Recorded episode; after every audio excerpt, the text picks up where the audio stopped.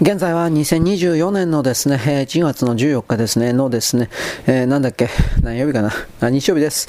あのー来世徳さん勝ちました。うんぬんかんぬん。で、ここでですね、お祭り騒ぎ的な形でですね、なおかつ自分の保守と言われている側に立っている人たちが、まあ彼の功績を利用してという言葉を使いますけど、彼のブランドを利用してですね、自分たちは保守においてすごい人たちなんですよ、的なことをやってるっていうのは、ま、やったっていいんですけど、うん、まああの、わかりやすいからやめた方がいいんじゃないかなと、そういうことも思います。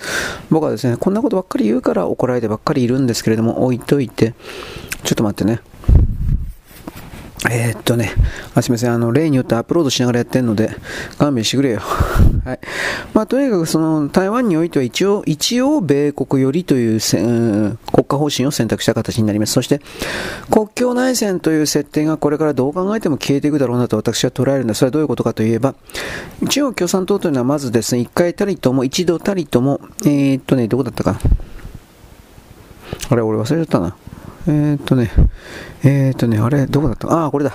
はい、すいません。タイトルわからんかった。あのー一度たりともあの台湾島、台湾アイランドということを占領したことも占拠したことも政治を行ったことも何一つありません。にもかかわらず彼らは統一こそは悲願であるみたいなことを言う一つの理由というのは、まず同じ中国人であるという理屈一つ。で、もう一つは国境内戦、国民党と共産党が戦っていた。そして国民党と共産党というのは、今は停戦中ではあるけれども、蹴りがついていない。つまりその蹴りがついた暁においては、国民党がですね、支配している地域、これは共産党のものだ、私有物だとというふうな、まあ大体はそういうふうな形での理論構築を行っております。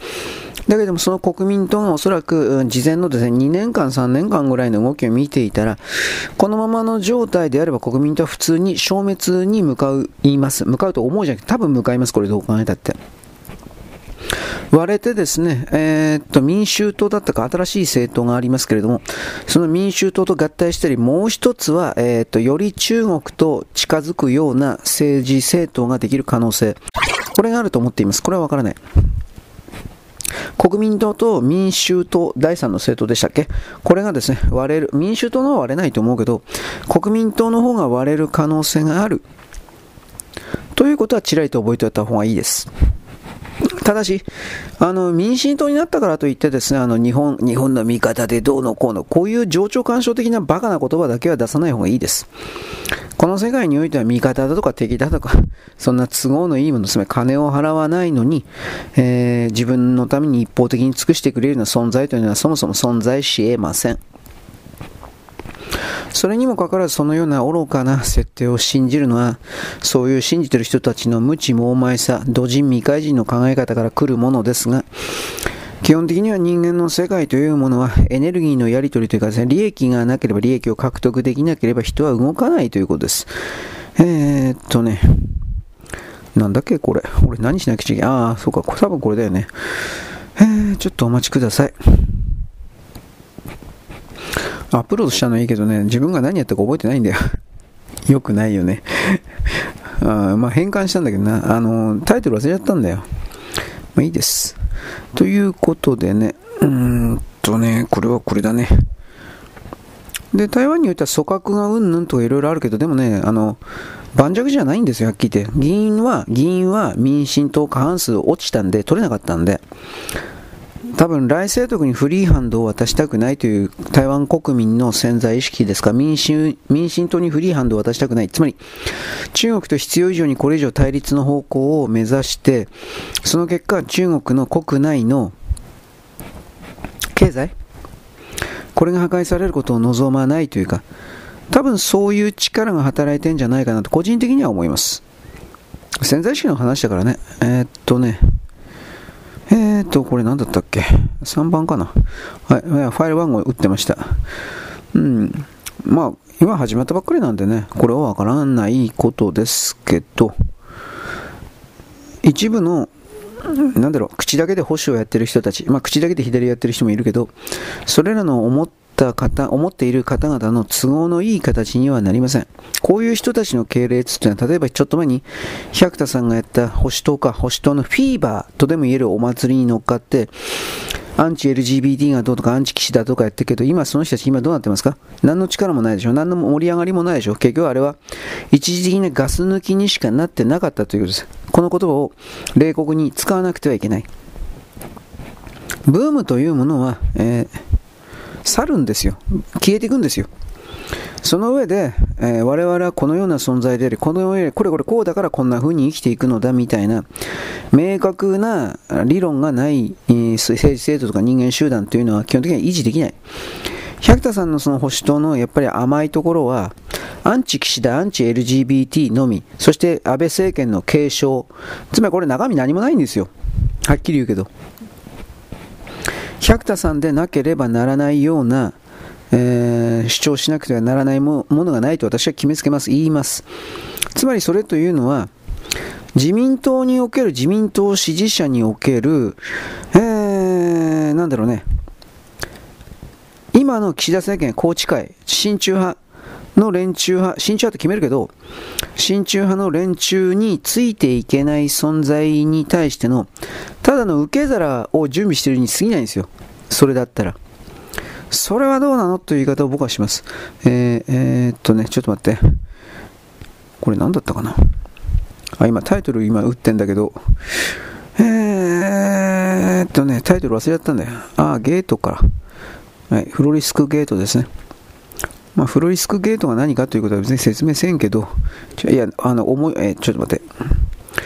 なんか思わせぶりに言ってるけど、そんなんじゃないですよ。フロリスク8というなんかね、小説あったんですよ。フロリでもその時はフロリスク8からの訪問者じゃなかったかな。まあ、まあ、どうでもいいですね。そんなことはまああなたには関係ないし、読むこともないんだから。うん。まあ、だからね、このマガジンの人サービスパックに関しては基本的に何も考えてない、そんなタイトルね、なんか思惑を載せたりであるとか何かメッセージ伝え、そんなんじゃなくて、削除された時にタイトルついてないと不便だから まあ今では本当にそんなもんですよ。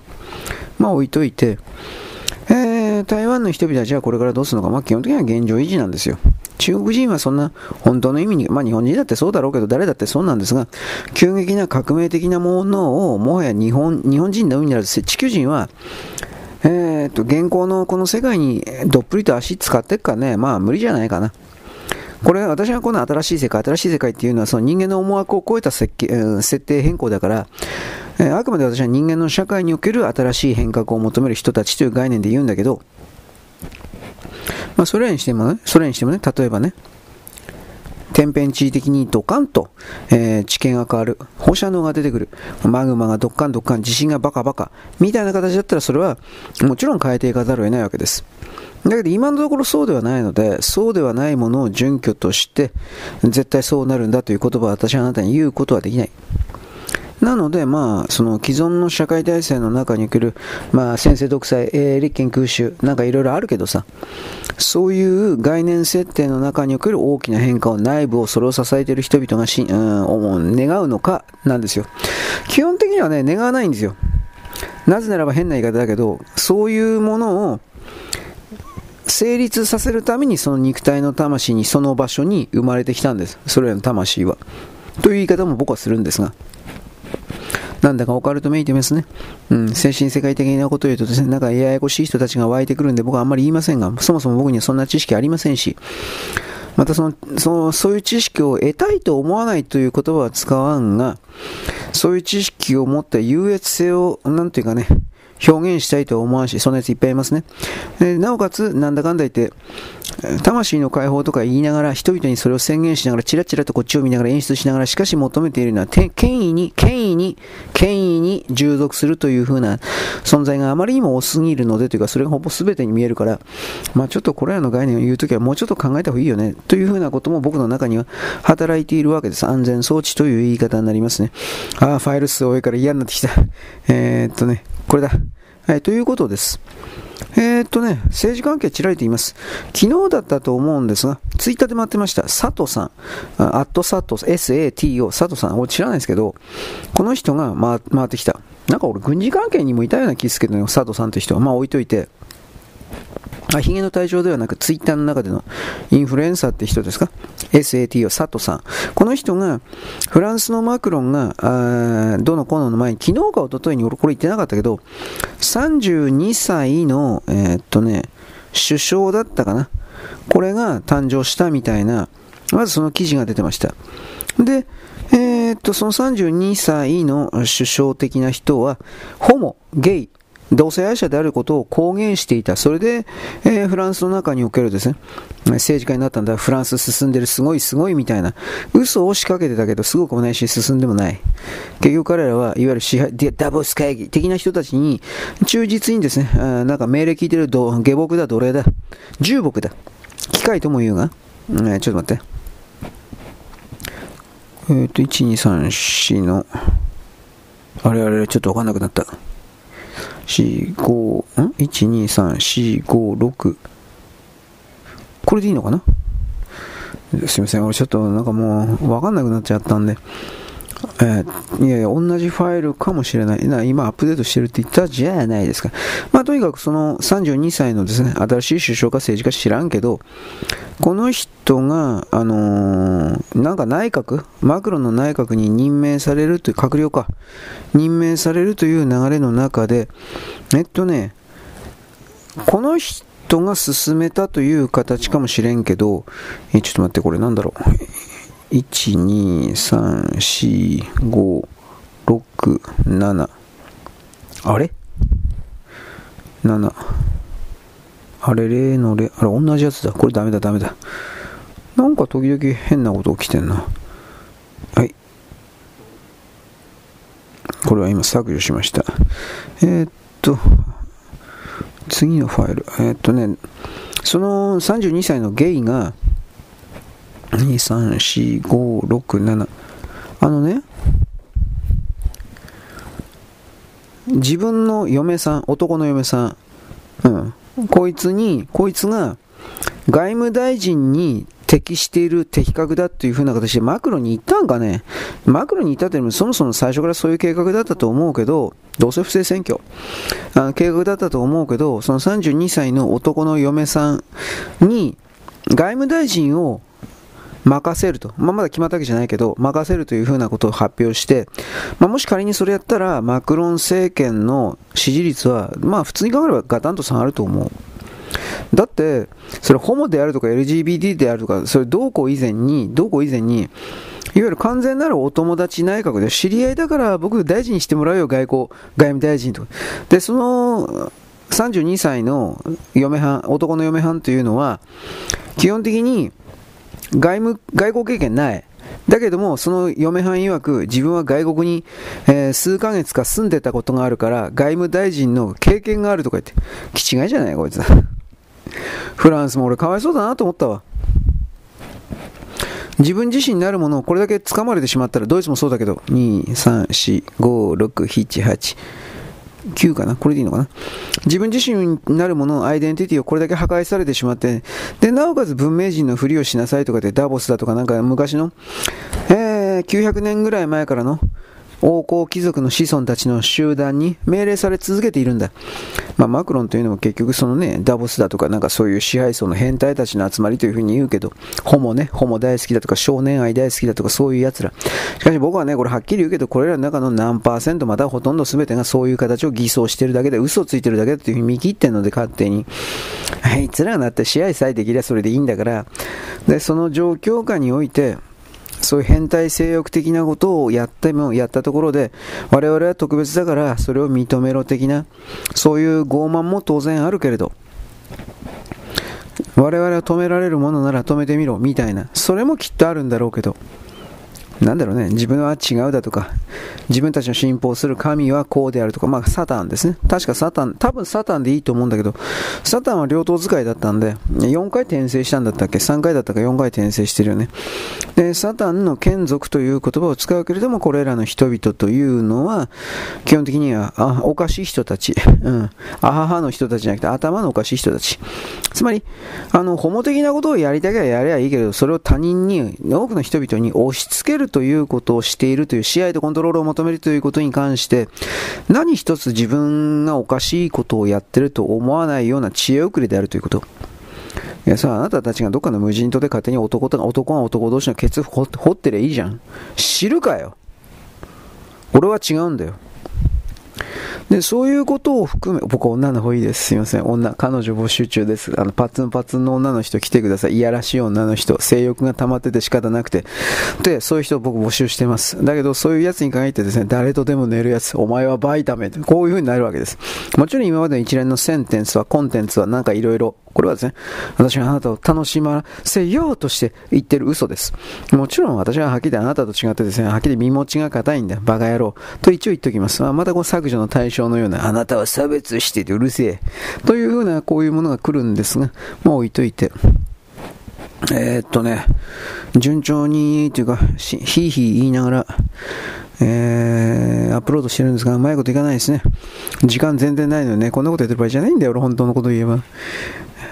ブログをアップしなくちゃいけないというか、ブログの原稿的なものも俺まだできてないんで、そいつをやらなくちゃいけないんですが、ねえ、あのー、こういう文章を書くとかね、ブログでも音声でもいいんだけど、僕はこの、本当に、本当に苦労し苦労してんだよ、金払いはいらんけど、だからそういうことを分からずに要求すんな。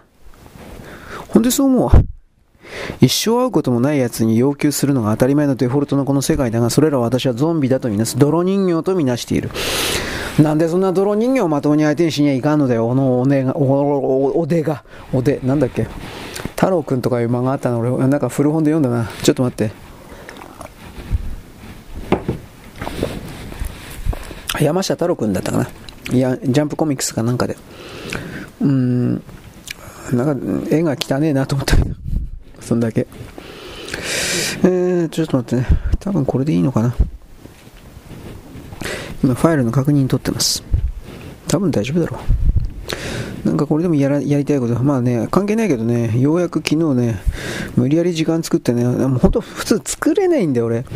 作ってね、とりあえずね、なんだっけ、えー、美しい星。ね、ようやくできましたよ、とりあえずは。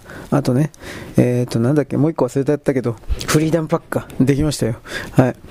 これ、いつもできりゃいいんだけどね、本当に時間なくてね、泣きそうだよ。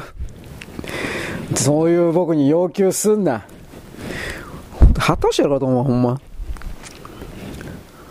口で言えば、お金払わなくて口で言えば、何でもかでも叶えてくれるような人生だったんですねということまで俺はわかるんだけど、その人たちは。なんでそんなもんに俺付き合わにゃいかんの？いや、本当の話で。と僕はこれを思います。で、えー、っとですね、まだ何かあったかな？あ、そうそう。僕今音声をテキストに変換するどうのこうのということを最近あなたに言っています。まあ、それは別に昔からやっていたことなんですが、ちょっと待って。あのね、えー、あれれのれ。ちょっと待てよ。えー、っとね。ははははは。はい。あれれのれ。あ、これでいいのか。はい。あのー、オフラインでね、日本語入力でいれば便利だなと俺前から思ってたんでちょっと調べてたんですが、だからね、それはなんというかあの、Windows 版に Google 日本語入力を、えー、パッチですか？なんかいろいろパッチっていう言い方だったっけ？まあこれをですね、ダウンロードして使うっていうような記事ばっかりで、僕今アンドロ、貧乏人でアンドロイドなんで、アンドロイドではどうすんのかなっていうふうなことを調べたら、一応あるはあったんだけど、やったーとかで喜びさんでさっきね、調べてたんですよ。そしたらね、アンドロイド12以上ではで、俺12以上じゃねえよ、バカ野郎さよなら。舐めやがって。アンドロイド12以上の人がなんかよくわからんけど、えー、オフラインでも日本語で、こんにちはって言ったら文字でこんにちはって出てくるそうです。あ、そうですか。俺12じゃねえ。何番だ ?9 番だったか8番だったか忘れちゃったけど、1桁だよ。確か。2桁になったかもしれんけど、まあ覚えてない。ちょっと待って。でも12じゃないのは間違いない。なめやって。と思ったけど、まあいいです。どうでもいいや。だから、からオンラインでないとやっぱいけないという縛りがあるのはちょっときついかなと思って。やっぱり新しいのを買おうかしら、なんてことも思っちゃったりするわけです。お金ないけど。で、そのことに関して私はあなたに、一応次買うとしたら土型、また土型のやつを買うしかねえなと思って、土型のやつはですね、えー、いわゆる、えー、なんだっけ、ちょっと待って。落と落っことした時にね、あのまだ強いからという言い方ですね。まあ、それでも気休めでしかないんだけど。で、その時に、えー、まあ、過去にね、落っことしてぶっ壊れた結構あるんですよ、本当に。あの、4日5日目に私あなたたち古いタブレットがどうのこうのって。僕あれ物理的、何回も落っことしてるんです、はっきり言うけど。まあ、あの、バッテリーがね、衝撃によって発火したり燃えたりしなかっただけ感謝しないといけないんですが、まあ、中国製じゃないからね、中国製なんかそれで燃えるそうですけど、うん、あ、韓国製も。でもやっぱちょっとね、あれは本当に復活させたいんだけどね、あの、なんていうか、ちょっと待って。使いやすいから、あの、新しい段落問題。これ言ったよね。だからそれが本当にね、素直に新しい段落問題してくれるんで、便利なんですよ。便利だったんですよ。だからこれは、ああ、どうすんだろうな。いろいろ調べたんだけど、一旦放電してみて、本当に空の状態でもう一回再充電してやってみるとどうだとか、いろいろあったんだけど、わかんない。このやったことないから。ファースト、なんだっけ、ファーストブートだったっけ？ファーストブートからね、立ち上がってくんねえんだよ。うん。はい。で、今僕、今、ホームズさんやってます。えー、ちょっと待って。よいしょ。まあ、基本的に、あ、これホームさん、滝壺に行って死んだとか言いながら戻ってきてるやつです。えー、っとね、なんだっけ、シャーロック・ホームズの帰還ですね。帰ってきたってやつです。うーん。でもこれ、どの辺でなんかあのー、なんだっけ、ホームズは、柔道かな、あ、合気術だった柔道だったと思うけど、柔道やってたから、柔道やってて、お前高さ50メートル以上の滝壺に落ちてお前助かるわけねえだろうと思ったけど、そんなこと突っ込んじゃいけないんですよ。うん、まあいいです。で、えー、っとね、これストランドマガジンかと思ったら違うみたいですね。あの、ホームズの期間というのは。ストランドマガジン潰れてたんか、名前変わったんかな？これわからない。えー、っとね、まあ、あの、短編、なんだかんだって見てないでしょう、あなた。なんだ、有名なのは読んでるかもしれんけどね。ま、みだらのひ、ま、みだらね、いや、裸ですか。みだらのひ、まだらの紐だよ。まだらの紐みたいに。ネタは言わんけどね、俺はわかるけど。俺、バスピカールの犬だ、犬でよかったかな。バスピカール家の犬だとか。まあ、これも、まあ、いや、いいんだけど、ネタ、ネタバレから言わんけど、ホームズさんとかルブランというのは、基本的には古典なんでね、で、推理小説っていうほどのものではないとは思うけど、本格というね、本格トリックうんだったらね、はっきり言って江戸川乱歩とか横水の方がよっぽど本格トリックやってるわ。正直言うけど。いや、だからイギリス人、イギリス人は割と推理小説好きなんですが、推理小説家がですね、江戸川と横溝を今更読ん、バカ遅えんだよお前らと思ったけど、読んでるっていうのは、まあ、本当なんだろうなと思いますよ。で、高い評価を、つまり、今までのイギリス、まあ、ヨーロッパ、欧米世界においてもなんだけど、まともな本格はね、ないんですよ。僕の判定からしても。まともな本格。うん。エラリークイーンで終わったんじゃないですか？本当に。エラリーク、X の悲劇、Y の悲劇、Z はなかったよね。X の悲劇と Y の悲劇だけじゃなかったかなと。あと途中の家ですね。確か。中東の家という、まあ、翻訳もあるけど、あれも、途中の絵も、いや、あれは確かに本格だな、まあ、ネタバレ言いそうなんだから言わんけど、確かに本格だなと思う。つまり、トリックがあって、そのトリックを探偵の人がきちんと、えー、解き明かして説明してネタバレをするっていうのが、まあ、本格というその推理小説における構造ですが、これをエラリー・クイーンはやってます。あとは、アガサ・クリスティも本格だっていう人いるけど、まあ、全部がそうじゃないから、アガサ・クリスティに本格がどうのこうのって。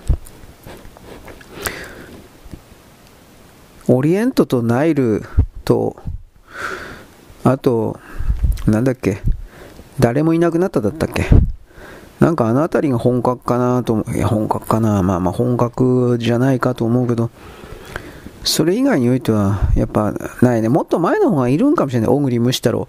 えー、俺、小栗虫太郎、あれは、外人の方のオリジナルの人の名前を忘れちゃったよ。小栗虫太郎ってその外人の人の、えー、っとね、ペンネームから取ったんだけど、翻訳した名前なんだけど、なんだったかな小栗虫太郎の、その、あれ、黄金虫とか書いた人じゃなかったっけ？ね。あと、モーリス・ルブラもなんだかんだ言って、あの時代において本格をやってますよね。ルパン三世的なやつですか？813の謎とかあの辺、えー、でいいかな？まあ他にもいっぱいあるけど、祈願城だとか。813の謎祈願城じゃなかったかな？なんかそういうの。アルセーヌ・ルパンうんぬんってどうなんだったかな？それが、祈願城だとか、81、なんか813とかそれだったかな？もう、もう覚えてないんだけどさ。あの辺りでも本格というか、トリック的なことをベースに真面目にやっていたかなという気はしますよ。うん。はい。というわけで、まあ、それ以降においては、新しいやつは、まあ、俺そこまで海外の本格ミステリーって読んでないんでね、読みは面白いんだろうけど、大体その辺りから日本に行ってね、日本のミステリーは本格以外に言うとなんか電気、電気ですか？なんかドロドロした、えー、精神世界的な、えー、っと、魔界転生だとか、魔界転生ちょっと推理小説は違うかもしれんけど、えー、他にも何かあったかもしれんけど忘れちゃった。まあ、あと、あえて有名な旧作の一連ですね。まあ、あれは一応推理小説、うん、怪奇譚という感じであるけど推理小説と言っていいんじゃないかなと思うし、江戸川の、江戸川でよかったかな、パノラマと奇譚か、でよかったと思うけど、ああいうのも、まあ、あえてあれも本格かもしれんなとは思うしね。ただあれは今では、どうかな、当時でも不正字だらけだったんだけど、今であの原原原文が不正字、バツバツバツになったから、あまあ、やるしかないんだけど、あれは片輪の話ですよね。奇形児が。シャムソーセージみたいなやつとか、そういうのがいっぱい出てくるんですよね、確かね。で、当時の昭和の初期において、それらの奇形児関係の理解が一体日本の読者、消費者に一体どれぐらいあったんだろうかなという疑問があるので、信じられんけど、パノラマとキタンはなんかあの、新聞小説だったらしいんで、本当かよと思ったけど、あんなもん新聞でやってたんかいどんだけ昔の日本っていうのはフリーダムだったんだと、ほん、まあこれね、あんた読んでみればわかりますよ。こんなもん朝の新聞の朝刊かなんかで本当にちょっと病気なんじゃねえかなと思う思うけどね。まあ一応そういう、僕の、僕の心のやばいやつなんですよ。なんか何？今やってんでしょ ?2 期が。ね。知らんけど。なんか高校生の男女がなんかいやらしいことエロいこといっぱいしてるんでしょ？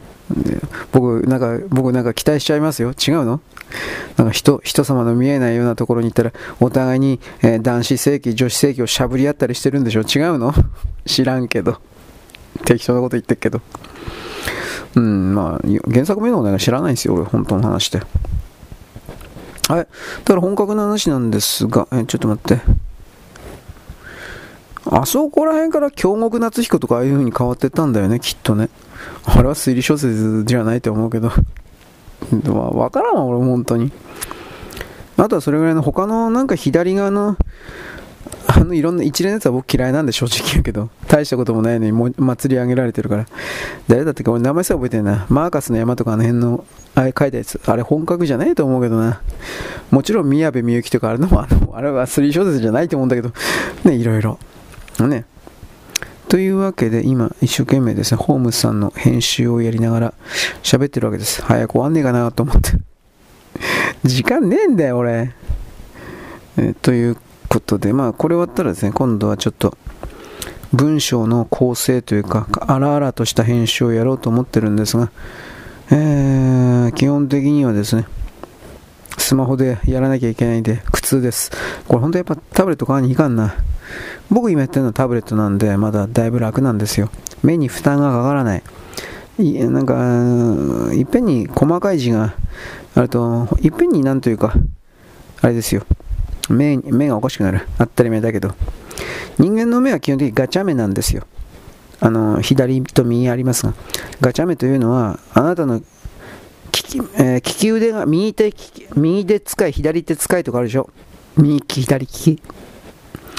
あれあれと同じように人間の、えー、っとね、目も右目が中心か左目が中心かって確かあるんですよほとんどの人は右目じゃなかったかなと思うんですが僕ちょっとわかんないで、えー、っと、その、例えば左目を中心としたら、左目は大体、確か遠くを見るんです。中心の、その眼球は。で、もう片方は、大体は近い方を見るんです、片方は。片っぽが遠い方、片っぽが近い方を見るんです。大体やけど。まあもちろん例外もありますし、疲れていたら、疲労していたら、その右左の分担みたいなものも、だいぶその、やっぱりおかしくなるんですが、スマホ的タブロット的なものを山ほど見ていると、それが全部疲弊してですね、もうなんか何やってるか分かんないですよね、はっきり言ってね。はい、えー、これ、ホームズさん終わったかな？ちょ、ちょっと待ってね。よし、た、多分多分はい、これで終わった。で、えー、僕はですね、えー、なんだっけ？これ充電しないとやべえな。もうね、30%しかねえや。はい。というわけで、もう冬だからね、寒いからあっという間なんですよ。えー、ということで、今録音見ます。30分ですね。一旦ここで切っておきますね。あとは文章の構成的なことをやりたいと思っています。ちょっと待って、これでいいのかな？はい。とりあえず一旦終わります。よろしく、ごきげんよう。現在は2024年の1月の20あ14日のですね、えー、なんだっけ、日曜日です。えー、ちょっと待って、僕今今度ですね、必死になってですね、スマホやりづれ、スマホのですね、文章、文章の修正を簡単にですね、えー、やっております。はい。で、今中国はですね、だいぶぶっ壊れてる的なことです。えーそのことで、えー、2チャンネルが何か昨日か何かね、中国に対するいろいろなまとめ、つまりこれから終わっていく的なまとめをやっていた人がいたんですが、これが実にですね、あのー、キーポイント、いいことを言っていたので、これを採用しながら言っています。えー、まあ、とにかく支配することやりすぎたんですよ。うん、中国っていうのはでこれは中国だけではなくて欧米世界日本も含めたそれをやってきた人たちがそうなるということです。正確に言えば支配する人だけがじゃなくて支配されている人もなんですよ。なぜならば支配する人とされている人は同じものであってセットだからなんで同じかというとあのー、基本的にですね、えー、ちょっと待ってね。支配されている側、搾取されている側、奪われている側っていう人は、わーわー言いながら、よよよと嘆きながら、しかし、その状況を全然変えることをしませんでした。そこから抜けようとしなかった。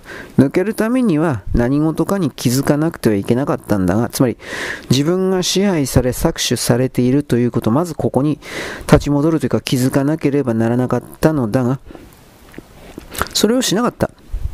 だから、それをしなかったがゆえにという言葉を使うけれど、ちょっと待って。あれ？あ、ちょっと待って。あ、スマホ小さいんでもうよくわかんない。目がおかしくなる。まあ一応僕はあの、普段ね、こういう文章を縦画面でやらないんだけど、いやこれ横にしたらできるんだけど、横にしたらできるけど、このスマホの画面あまりにも小さいもんだから、横にするとね、えー、っとね、画面の文章がね、2, 2行ぐらいしか 表示されないの、やってられっかい。というわけで、まあ、頑張って縦でやっております。えー、でね、うーん、中国ですね。あまあ、支配する、される人ですね。えー、それは結局、支配されている、搾取されている側の人たちが、あのー支配する側、搾取している人におか差し出し続けるというわけで、結局これはベルトコンベアの下,、あのー、下の方にいるのか、まあ、上流の方にいるのか、下流の方にいるのかという違いだけであって、地球から見れば、それは、あのーベルトコンベヤなんですよ。ぶっちゃける。自分という領域からエネルギーを抜き取っているベルトコンベヤ、またはポンポンプ、またはチューチュー吸ってるストローのコップに刺さってる底の方と口の側の方という言い方です。ストローであることには違いがないし、チューチュー吸っているやつがいるということには違いがない。同じなんですよ。地球という惑星からすれば、エネルギーを取られている側からすれば。ということは地球とすれば何をしないといけないかというと、このストローを破壊するか、このストローを、えー、コップから追い出すことです。抜くことですね。ストローを使ってエネルギーをチューチュー吸ってたわけですから、ストローがなくなったら、まあ、吸いようがないわけです。つまりそういうことが今、実は始まってるんだということを僕はなんとなく何度も何度もですね、分かってるつもり、うん、なんていうか、伝わってねえだろうなと思いつつも、そのつもり、伝わってるよというふうなつもりで言ってるわけです。まあもちろん伝わってないですね。うん。えで、今はですね、これ韓国、あ、きついな。あの画面ね、小さいから顔に近づけると敵目に目が痛くなるんですよ。だからやっぱ無理やりにでもね、ある程度やっぱ離さないとダメなんですね。えー、なんかよくわかんねえな、おい。はい、えー、っと、はい、まあヤン、ヤン大統領というものを誕生させたどうのこうの。うん、まあ結局これね、韓国のもう、うん、経済本当に終わってんですよ。うん。で、そのことで日本の側に慌ててすり寄ってる金くれってやってるんですが、こいつらはもうここで終わらせないとダメです。はっきり言って僕はそう思う。うん。まあ終わらせって別にね、あの死んでしまえとかそういうことじゃないですよ。その政治体制というか、それを支えるような自尊心と傲慢を捨ててもらうということなんですが、まあ無理かもしれないね。うん、でもやってもらうしかないんですよ。ちょっと待って。ということでね、とにもかくにも金を起こせということを言い出し始めてるということは知った方がいいですね。えー、まあね、基金、基金だったっけ、慰安婦団体がどうだ、徴用工か。うん。なんかそれでね、日本にも金出してくれとか、何言ってんだ、バカと。お前らの国内問題なんで金出すんだ、バカ。ね。というわけで、なんか都合のいいことばっかり言ってんだよね。うん。まあ、どっちにしてもね、あのさらに貧しくなるのは必要なんで、韓国は。そうなると、間違いなく犯罪者を、昭和の時みたいに、昭和の時は国家を挙げて犯罪者を送ってきたけど、それをやるんですよ。えー、っとね、僕あの、昔、なんだっけ、例えば日本の企業オーナーとかが最終党とかに言葉巧みに呼び出されて、えー、えー、っとね、で、お前のところの持っている特許を全部韓国の企業に渡せみたいな、銃突きつけられて、それを奪われたっていう話が昭和の時代に山ほどあったんだっていうことを言いました。これ、ばらしたのが誰だったかな？横田有常、そんな名前だったかな？横田なんとかっていう SF 作家もやってた人なんですけど、多分これは本当だと思います。まあ他にもなんかいろいろあったから、そういう報告書が。だから結局、取るだけのやつらなんですよ。生かしといても、これから生かしといても、盗むだけ取るだけのやつらなんですよ。で、なんかね、あのー、開発したとかどうとかって言ってるけど、それも大体は嘘でね、開発はされてないと。劣化したものを開発したとかって言うんですよね。量産できないものを開発したとか言うんですね。で、それらの全ての後始末は全部日本に押し付けるわけで、いつもいつも。いや、それはちょっとね、もう、今まではともかくもう、ダメなんじゃないのと僕は思うよ。で、人間の数がこれからどんどん減っていくという流れの中で、その、自らを変えないということを決意した、つまり、えー、支配し続ける、この場合は自尊心や傲慢のもとに日本をですね、奪い続けるのは当然であるというこの態度を変えないということは、この地球上から結果としてですね、えー、ちょっと待って、制度ですね。どうにもならないんですかね。はい。で、今急に、えー、っとね、北海道かどっかのね、えー、これなんだろう、健康パスでいいの？あの、北海道か何かのね、この動きというのは、年寄りを優遇して、なんかいろんな、うーん、優遇措置やってたらしいですね。バスに格安で乗れる、市のバスに格安で乗れるとかそういうの。うん、ちょっと待って。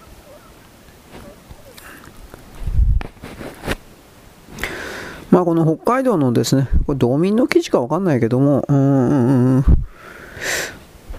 とにかくその、なんて言うんですかね、えー、証明しなくていけないと。うん若い人に対するですね、あの、負担が増えてるので、この年寄り優遇措置みたいなものをやめるんだとやったらやっぱ噛みついていうことですね。うん。で、まあ、なんかスマホかなんかにでもそれをですね、えー、っとね、スマホかなんかを学んでないからとかそういうこともあったけど、どうなんだろうね、スマホかなんか学んでサービスポイントみたいなのを使えなくてはいけない的な形で、全てのサービスを仮に組んでるんだったら、道民の記事だけど、それはそれでちょっと行政のうちでもないではないかなと思うけど、でもやっぱり、あのー、新世代を含めるような多くの人々が最低限スマホを使ってきているというふうな、まあタブレットでもいいですよ、パソコンでもいいんだけど、それにはできる範囲でやっぱり対応するように努力しないといけないと思う。つまり自分自身で情報を取るということですね。つまりそれは自分自身で生きていく、生きていくということなんですが、まあでも年を取ってたった一人で生きるということそのものもきついというものはやっぱないかもしれないけどね。うん。その性能を、今これ、電気自動車ですね。えー、なんか中国のどっかでですね、すごい寒いところがあって、それで、えーえー、人には、えー、全然ダメだったと。半分も能力がなかったっていうふうなことがバレちゃって、で、中国人は騙されたと。次は絶対にガソリン自動車を買うというふうに、今更な何言ってんだお前って。うん、と思うけど、うーん、まあ、寒いってダメなんですよ。うーん。これなんて書いてある？それはでいいのかな？ああ、このソフトキーボード地獄だわ。ほんと小さいから。でね、これは縦画面でやってるからこの小さいけど、じゃあ横画面にしてどうかやったら本当に2行ぐらいしか出ないんで、それもきついなと思って。うん。はい。というわけで、まあこの、僕はなんだっけ、電気充す全てを否定はしてないけど、ただ、全固体電池になってもそれはやっぱり、あのー、問題解決にならないですよ。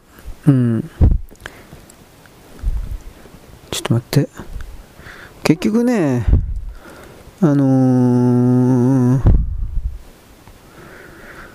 無線通信だとか、電磁波によって有線でない状態で電、うん、充電するようなうんシステムが、まあ、これ携帯電話とかにありますよね非接触型充電器とかあるでしょ？触んなくてもいい。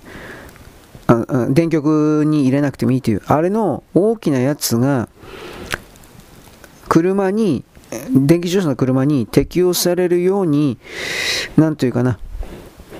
ならなければ、この電気自動車がどうのこうのが主人公になるというのは、普通に、無理だと思いますよ。はっきり言って。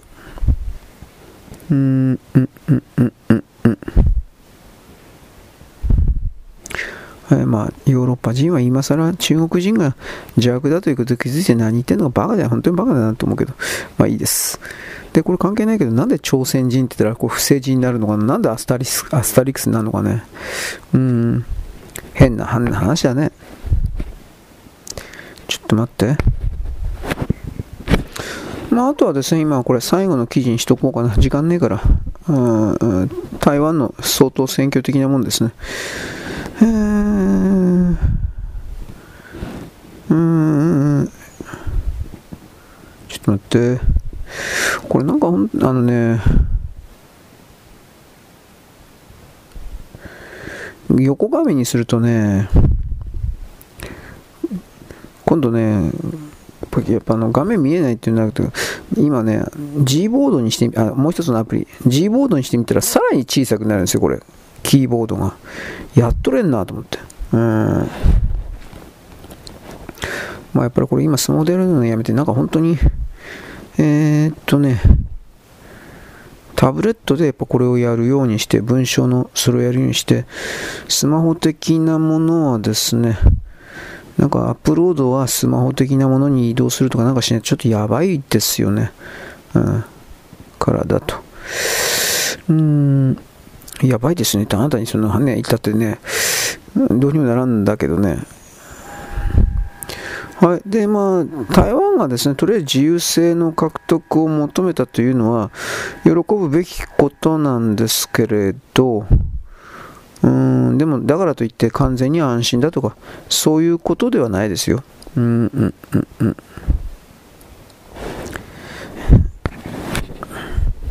まあ、台湾に関してですね、あの一方的に、えー、っとね、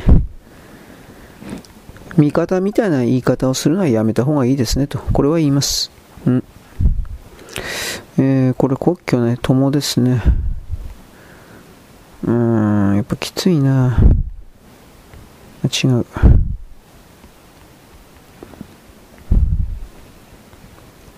内戦、これ線になってんね。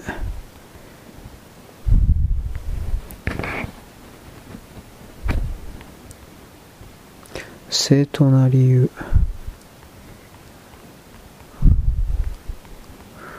うん国民党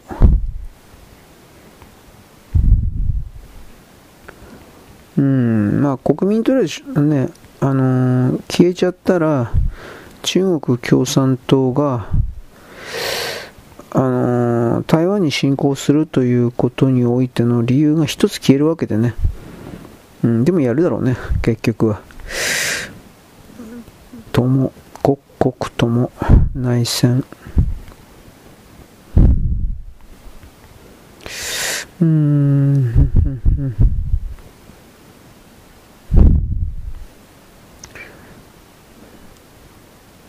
まあ、支配侵略しか考えないからね。あの、こわもてでなければあの国で生きていけないというのは、どうにもならんな。うん。うん人種差別。どうして人種差別は人種サービスになるのかな？はい。うんうんうん。土人は土人で、土人って出ないし、星マークになってるし、だからなんでこの不正不正人になるのかな？これなんとかなんねえのかな？設定にあったかもしれないけどね。うーん。今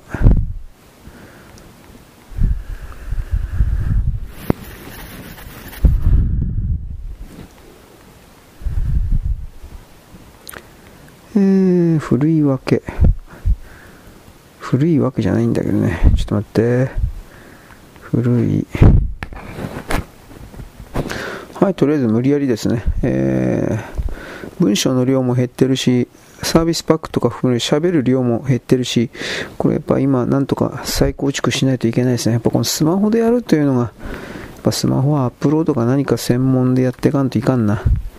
本当にこれ、いつもより20分か30分ぐらいロスしてるなっていう感覚が自分の中にあるんですよ。しかしそれではいかん。そこで開き直っちゃいかんのですよ。と僕は今思います。えっ、ー、と、あなたにそんなことを言ってもしょうがないんで言わんけど、えー、っと、これでいいのかなはい。うーんとね。まあこれあとはアップロード的なものができるかどうかはまたね、今本当に試行錯誤の段階なんで、こいつができるように、スマホで簡単にできるようになれば本当に助かるので、うん、弱ったな。このこの部分もだいぶ再構築しとかんとやばいだろうなと個人的には思ってますとえー、っとね。ログイン。はあ、はあははあ、こんなになってんだ。はい。うん今 P やっぱね PC 版でやるとね徹底的にね、画面小さかったんで、ちょっと待って、スマホ版の画面に戻して、その上で、なんか構築するということをやってる。やっぱきついよね、これ本当に。なんで多くの人は、こんなもんを、よいしょ、重宝すんのかな。まあ、作業的なことは全部 PC でやってるか、いわゆる作業的なことをしない人生だから関係ないんだかね、やっぱりね。そういう言い方を言わざるを得ないけど。えー、っとね、これどうなのかな。1個だけちょっとやっといてみっかな。ちょっと待ってね。はい。うーん。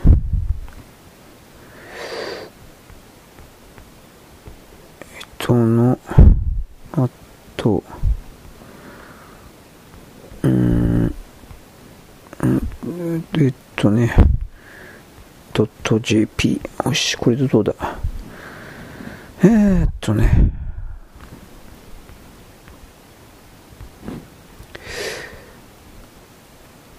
ここじゃなかったかな。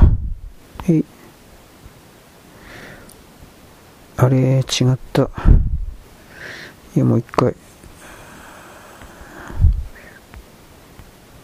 あ、違う、あはいはいはいはい。あ、横にした方がいいかな。ちょっと待って。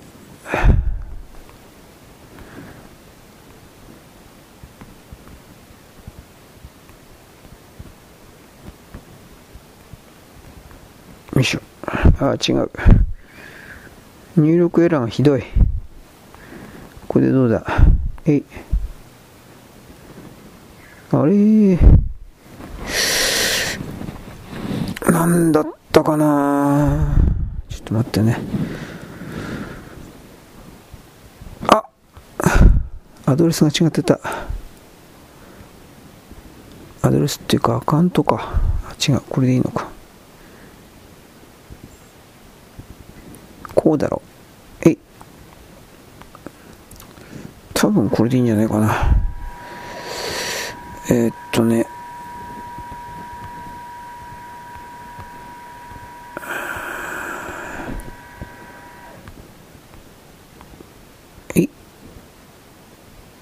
あれ？なんでやねちょっと待って。まあいいや、こんなことばっかりしょうしょうがないよね。えー、っとね。というわけで一旦ですね、終わっておきます。はい、よろしく。ごきげんよう。現在は2024年1月の14日のですね、えー、っとですね、日曜日であります。私さっきですね、スマホにいわゆるですね、いわゆるあの動画サイトであるとかですね、 Spotify とかそういうことのアカウントであるとかですね、えー、っと、なんだっけ、パスワードか、そういうことをですね、あの、教え込ませようとって1個だけやったんですが、その時にですね、録音装置を押すのを忘れてましてですね、3分か4分か5分ぐらいですね、無駄に喋ってしまいました。私そういうの大嫌いです。無駄な自分が許せない。みたいなこと言うけど、そんなこと言っても後の祭りなんで、今はですね、ノートパソコンに向かって、えー、っと、なんだっけ、原稿の編集をしながら頑張っているふりをしております。ふりというか、まあ、頑張ってるつもりなんだけどね、うまいこといかないよね。しかしですね、うまいこといかないねとぼやきながらでも歩くことができる。なんて素晴らしいんだ、楽しいわ、うふふと言いながら歩くこと、歩くこともできる。結局のところですね、我々の世界というものは歩きながら、何々しながらやるしかない。まあ、た、時にはね、それは時には、立ち止まるであるとか、そういうこともあり得る。ないとは言わない。しかし、いつまでもそこにですね、端的していてはならないわけです。と僕は言います。で、ちょっと待って、えー、っとね、今、いろいろこれ台湾ですね、やっぱり、まあ、僕はざらっとしか書いてないけどあれなんですけど、はいまあ、台湾は大変ですねということ。で、えっと、これは何だろう、あマクロンの関係者ホモだったどうのこうのというか、ホモのやつを閣僚に入れたってやつですね。これもまあいいや。キリがないんで、で、これは中国の電気自動車がどんどんと破壊されているというか、まあバレちゃったということですね。これも、はい、ストップ。京都、北海道70歳以上の人が公共バスにとって、えー、どうしたこうした知らんがな。まあこれも結局ですね、えーと、優遇措置的なことをやろうとしたかったんだろうけど、そんなにうまいことは続けることはできませんよっていうことですよ、これは。基本的にはお金の問題ですからね、なんだかんだ言いますけど。はい。というわけで、だいぶ今日記事少ねえなということで、今、ちょっと待ってね、なんかねえかなと、でっち上げてる最中です。えー、っと、もう一個ぐらい、ここまでかな。やっぱこの、今までできていたことを再構築しないといけないので、それに時間取られて、だいぶこの文章書いたり、あと録音したりというところがおろそかになってるというよりもできないんですよ、これがまた。この辺りが情けないなと自分では分かってるんだけど、どうにもならない。どうにもならないとここで開き直ってなんとか頑張るしかないんですけど、えー、っとね、冬はやっぱり寒いんで、えー、っとね、で高慢高慢な OECD がなんじゃこりゃ。ちょっと待って世界経済が停滞する中で絶好調の日本経済高慢な露骨に足を引っ張ってきた。経済協力開発機構。うん。OECD は結局その日本から金を奪い取ることしかできないからね。というふうなことを思うけど、えー、内需の力を高めなければならない韓国は日本の内需を吸収すべきと韓国メディアが表明。それ外需って言うんだけど頭弱いんじゃないですかあんた。何言ってんの？意味わかんねえなこいつ。うーん。えー、っとね。まあいいや。これパパパッとやっつけとこうかな。やっつけとくか。この女でいいよみたいな。いやそんな女いないけど。まあ、で、女の側もね、この男でいいか、こんなもんですよ。僕は幻想を持ってないつもりなんで、でも時々そういう幻想をあまりにも持たなすぎる自分というものに対してですね、ちょっとなんというか、まあもうちょっとなんかいろいろ考えなくちゃいけないんか、ないかなと思わんではないです。はい。えー、っとね、はい、ちょっと一時的ちょっとだけ止めます。はい。で、あの、今コラムの文章足んないんで、音声変換も含めて両方やってるので、えー、なんか記事投げ。というわけで、もう一回止めます。はい、時間ないんで、えー今日はちょっと変則的にやります。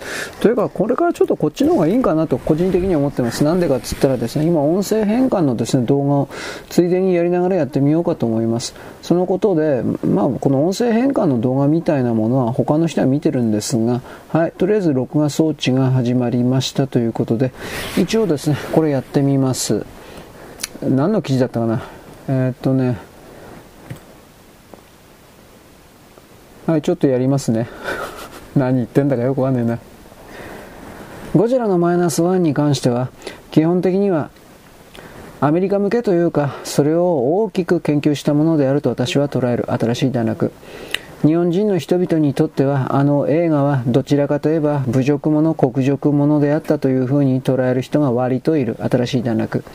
しかし、大げさな表現が大好きなという言い方をするけれども、アメリカ人にとっては、あれらの全体構造がどうにも気に入ったようだ。新しい段落。そして恐るべきことだけれども、ヨーロッパやイギリスにおいても、あのゴジラマイナスワンと言われているものが、どうも本当に受けているようである。新しい段落。結局何が良かったのかということにおいては西洋人と我々日本人とにおける違いというものの文化論にまで移動するのかもしれないが新しい段落。しかし特攻したらそれでいいですよみたいな。そしてそれがいくら家族のためだとは言ってもそれでいいですよみたいな。なんだか山崎監督は分かりやすすぎるシナリオを展開してとりあえず外人に受けるための映画を作ったという言い方しかできないのではないか。新しい段落。もちろんこういう決めつけの言い方は良くないがだが、とりあえず山崎監督と東宝においては次につながったからいいかなという言い方もしておく。新しい段落。それは、山崎監督は言っていたが、次に何かをやるとすれば、今度はメカゴジラというか、プロレスというか、怪獣同士がバッタンドッタンと戦うようなものになるだろうということを言っていたのであり、新しい段落。これだけ人間ドラマのようなことをやってしまった以上は同じことをやっても特にアメリカ人などにおいては売れないだろう新しい段落彼らが怪獣プロレスと言われているものがどれだけ彼らの中で求められているかどうか私はわからないがしかしそうしたものを見て、ふーとかっていう人たちがきっといるんだろうなと、なんとなくわかる。新しい段落。であるのであれば、私はやはりキングギドラを出してほしいななんてことを思っちゃったりするのであった。新しい段落。はい。とりあえずなんか混じってますね。まあ、ほっとけよ、お前も。もうなんだかよくわかんない。というわけでね、今ここで、えー、っとね、えー、ここで修正チェックしています。あ、音声が聞き取れませんなってますね。これいらない。変なもん入っちゃったよ。うーん。まあ、この口でやるとね、喋ってるとね、むしろぼーっとするんですよ、はっきり言って。よくねえなと思います。はい、ちょっと待って。まあ、とゴジラマイナスワンがね、受けてるらしいですよ、それは。うーん、本当かいなと思うけどね。でも一応アメリカでね、あのー、なんだっけ、1ヶ月くらいの、あ、東方は東宝ですね。あ漢字の間違い。はい、宝。あらららららら。本当はね、1月のね、中旬ぐらいまで、10日か20日ぐらいまでっていうふうに言ってたらしいんですが、12月の2週間ぐらいでの限定公開とか言ってるのは、口コミが本当に、本当に広がっていてね、あの、アメリカのリビットでよかったか、掲示板とかその辺見てほしいんですが、本当かどうかわかんないけど盛り上がってるんですよ。うん。何がハマったんかなだって、吹き替えじゃないんですよ、はっきり言ってあれ。アメリカ人、外人、外国映画で字幕なんて見ないんだけどね。はい。えー、売れないだろうと。だが、だがかな。だが、その、アニメとかで日本語の音を聞いて文字を見るっていう、うん、アメリカ人とか増えたっちゅうんで、これ本当かな？で、その結果、今回のゴジラもそういう風になっちゃったんですよっていう風なことを言う人はいます。ほんまかいなって感じですよね。これは俺はわからんわ。はい、というわけで、えー、っとね、これ俺どうすりゃいいのかな。どうだったかな俺覚えねえな。書式まで忘れてね、急い、やってねえから忘れちゃったよ。多分これ車でいいんじゃないかな。はい。ここの、今まではこのちょっとカタカタでやってたんだけど、このとこちょっと時間ねえから、喋ようかな、喋りでやろうかなと思って。で、その後時間あったらちょっと喋、追加でやろうかなと思ったけど、時間ねえや、本当に。はい。我々の既存の世界というものは大きく変わりつつある新しい段落。それは人口が80億人がいて当たり前。せいぜい減ったところで70億、60億なのだというこの甘えが全く適応できなくなる世界に突入しているということで新しい段落。国というものの中で都市部だけが栄えるという状況がしばらくの間は発生するけれど新しい段落私はこれから地球の地表面における活発化というものは必須であると捉えているので、であるのなら、この都市部を支えるための食料供給を行うような地方における人々の離散というものが新しい段落。結果的に都市部における食料供給の途絶というもの、そして輸送体系における道路の破壊においての再びの食料の途絶といったものが都市部を襲う新しい段落。そうなった時に都市部もまたインフラと食料供給などがずっと続いて当たり前という甘えの中で設定の中で人々は生きていたのだから新しい段落それが行えないとなった時にそれはコンクリートでできた牢獄になったということは即座にわかるだろう。新しい段落かといってそれらの人々にいきなり田舎に行けということは言えないものだ。今なんで止まったかっつったらですね、あのー、パソコンの容量の関係がなんかでね、読み込みエラーが出ましたとか出るんで、これ多分ね、ひょっとしたらなんだけど、これ、Google 使ってっから、Chrome か。Chrome の、あのー、履歴を消すだとか、多分そういうことしないといけないんかなと思うけど、まあいいや。今、とりあえず、わかるだろうと。ここまで来たんですね。えー、っとね、ちょっと待ってね。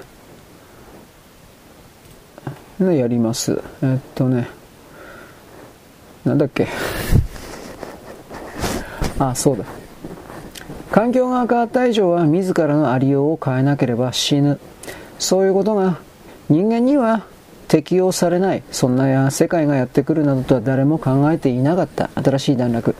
ところが残念なことに私はあなたに伝えなければならないのだが、どうやらそれが始まってしまっているのだ。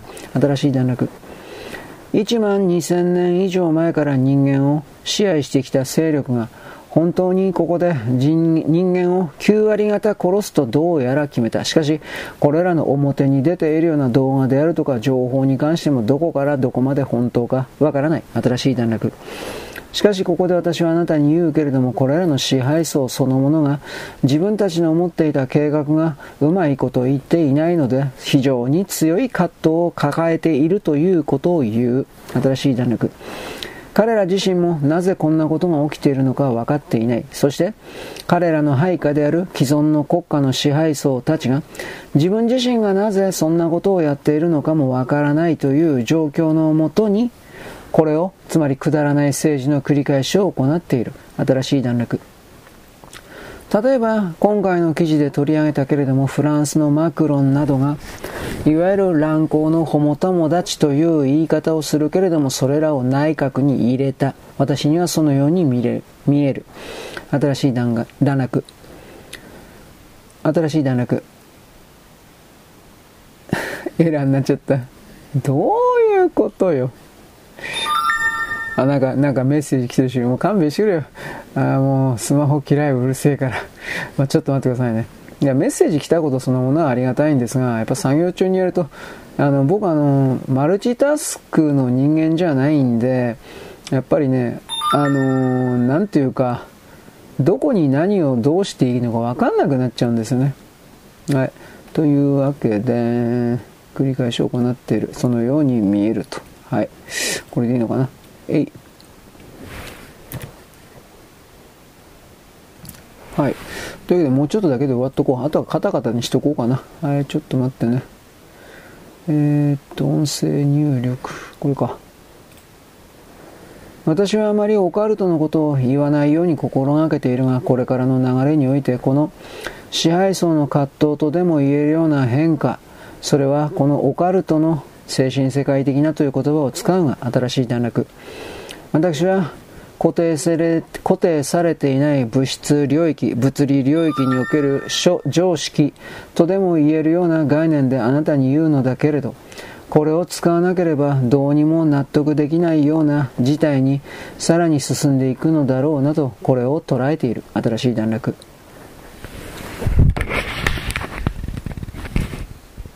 はい、よくわかんねえや。というわけで、動画の人はですね、この辺にしとくよ、もう。あ録音の人はもうちょっとだけですね。というわけで、これどこだったかな あの、このどうでもいい話が、まあ全部どうでもいいけど、こんな風に音声やるとね、間違って入っちゃうんですよ。えー、っとね、これ、怪獣プロレスがどうの、えー、っとね、えー、っとね、ゴジラのマイナス1、あ、ここからだな。はい、というわけでですね、えー、動画の人はそろそろおしまいです。カタカタ一応やるかもしれない。カタカタでもう一個作るかもしれんけど、ちょっと待ってね。キリがないもん、こんなん。こんなん動画の人よく見てるなと思ったのと、あとこれよくよく考えたらマガエロヘッドラインと兼用してるよね。うん、まあいいんだけど。はい。そんなわけです。動画の人はこの辺でよろしくごきげんよう。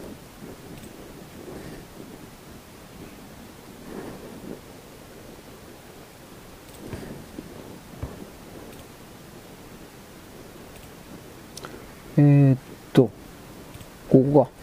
えー、っとね、あ、録音機が動いてた。やべやべ。忘れてたよ。というわけでね、あとは、これでいいのかな。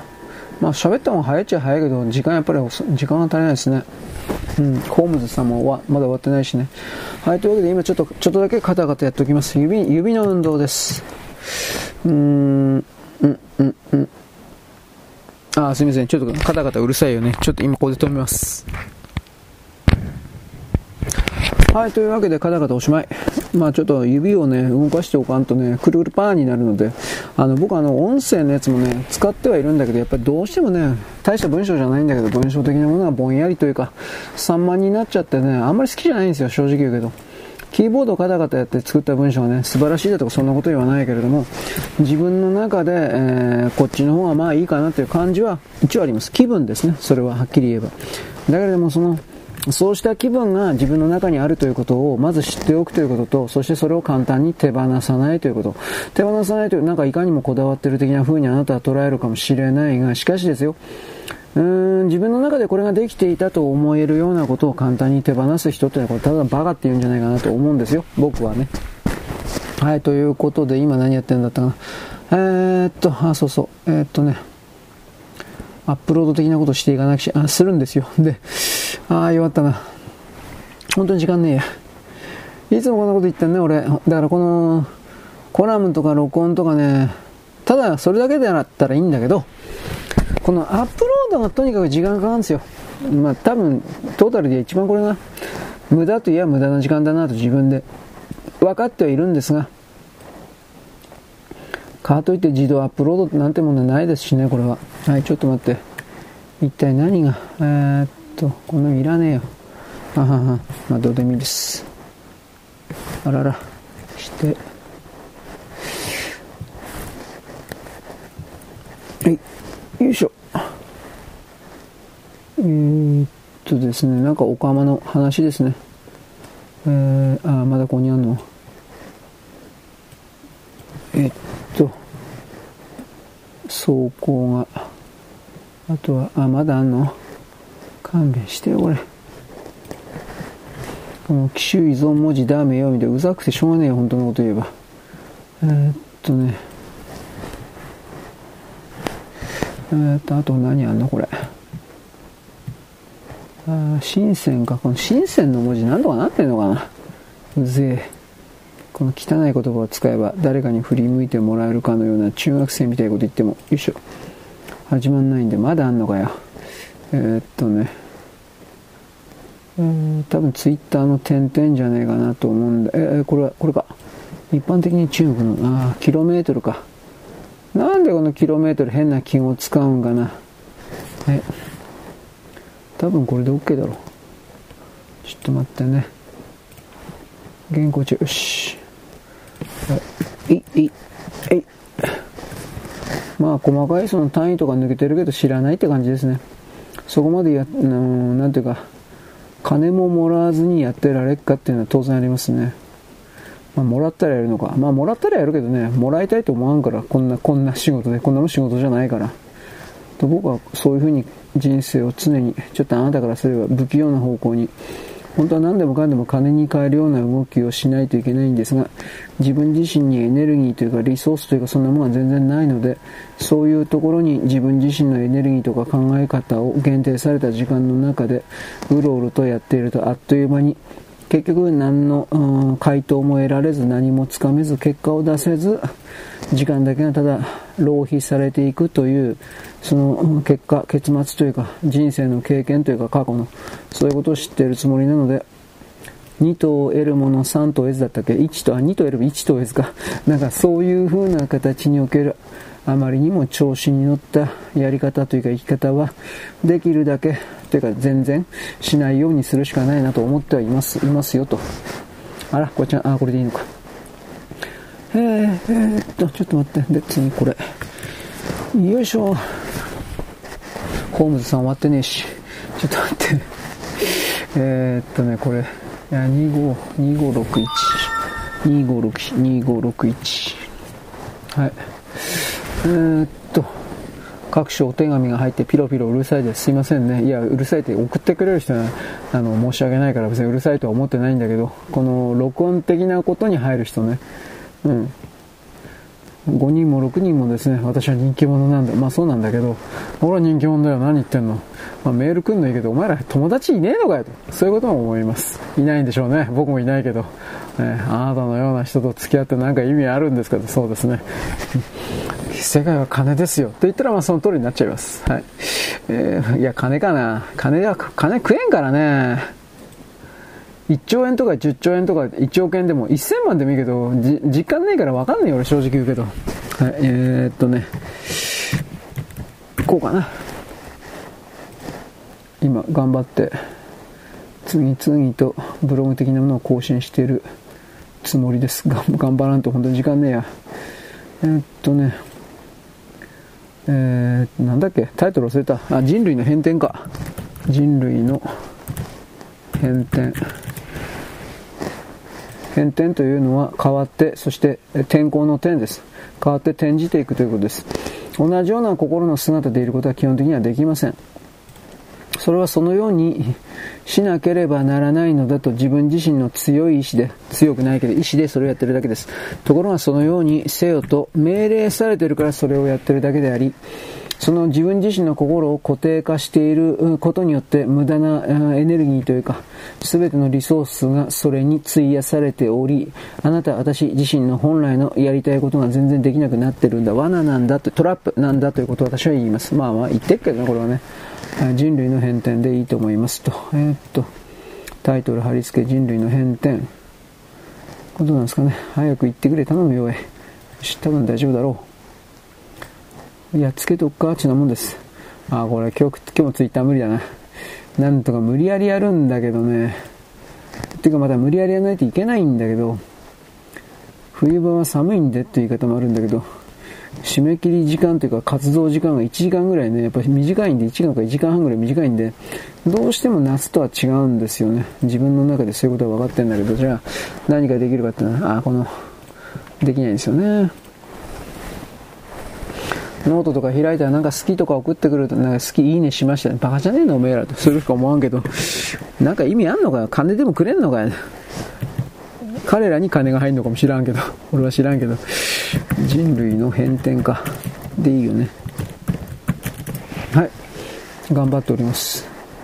今日は普段の3倍回しております。なんか昭和の時代にあったけど詳しいこと忘れた。誰だったかなこれ。なんかお笑い芸人コンビで兄弟だったと思うけど、兄ちゃんの方がなんか細い人、弟が太い人、体が。で、兄ちゃんの方が傘の上でなんかボールぐるぐる回したりとかなんかそういうんじゃなかったかなと思うんだけど、ちょっと俺は自信ないですね。これ動画で見たんですよ。安清とかあの辺見ていた時にあの辺の時代の、まあお笑い動画っていう言い方ですか、これを一応見ててですね、そうで、あの人たち、多分吉本か松竹かどっちかしかないと思うんだけど、それに所属していて、正月になったら必ず出てくるような人たちだったんです。まあ、もちろんこれは人類の変転。あのー、各地方土佐回り的なものも、まあ、当然やってたとは思うんですが、詳しくはわかんないですね。人類の変転。はい。ホームズさんまだ終わってねえし。えーっと、これで何しないといけないかというと、ちょっと待ってね。えっと、まあでも大体の方向性として、えい。でいいのかな。とにもかくにも、あ、これ違った。えー、っと、なんだっけ。一旦ド、えー、っと、ドキュメントファイル、無駄なドキュメント、これ切っといて、とにもかくに、あ、な間違えちゃった。全部切っちゃったよ。へ、とにもかくにもなんだっけ忘れちゃったもう俺ダメなんだこれもう忙しいからさ、何やってるか分かんなくなるんですよ、時々。で、まあ今ちょっと置いといて、えー、っとね、ノート開いてます。このノートってとこも巨大になってるんだろうけど、一体誰がやってんだか、儲かってんのかね。儲かってると思うけど。知らないけどさ、人類の、類の変転か。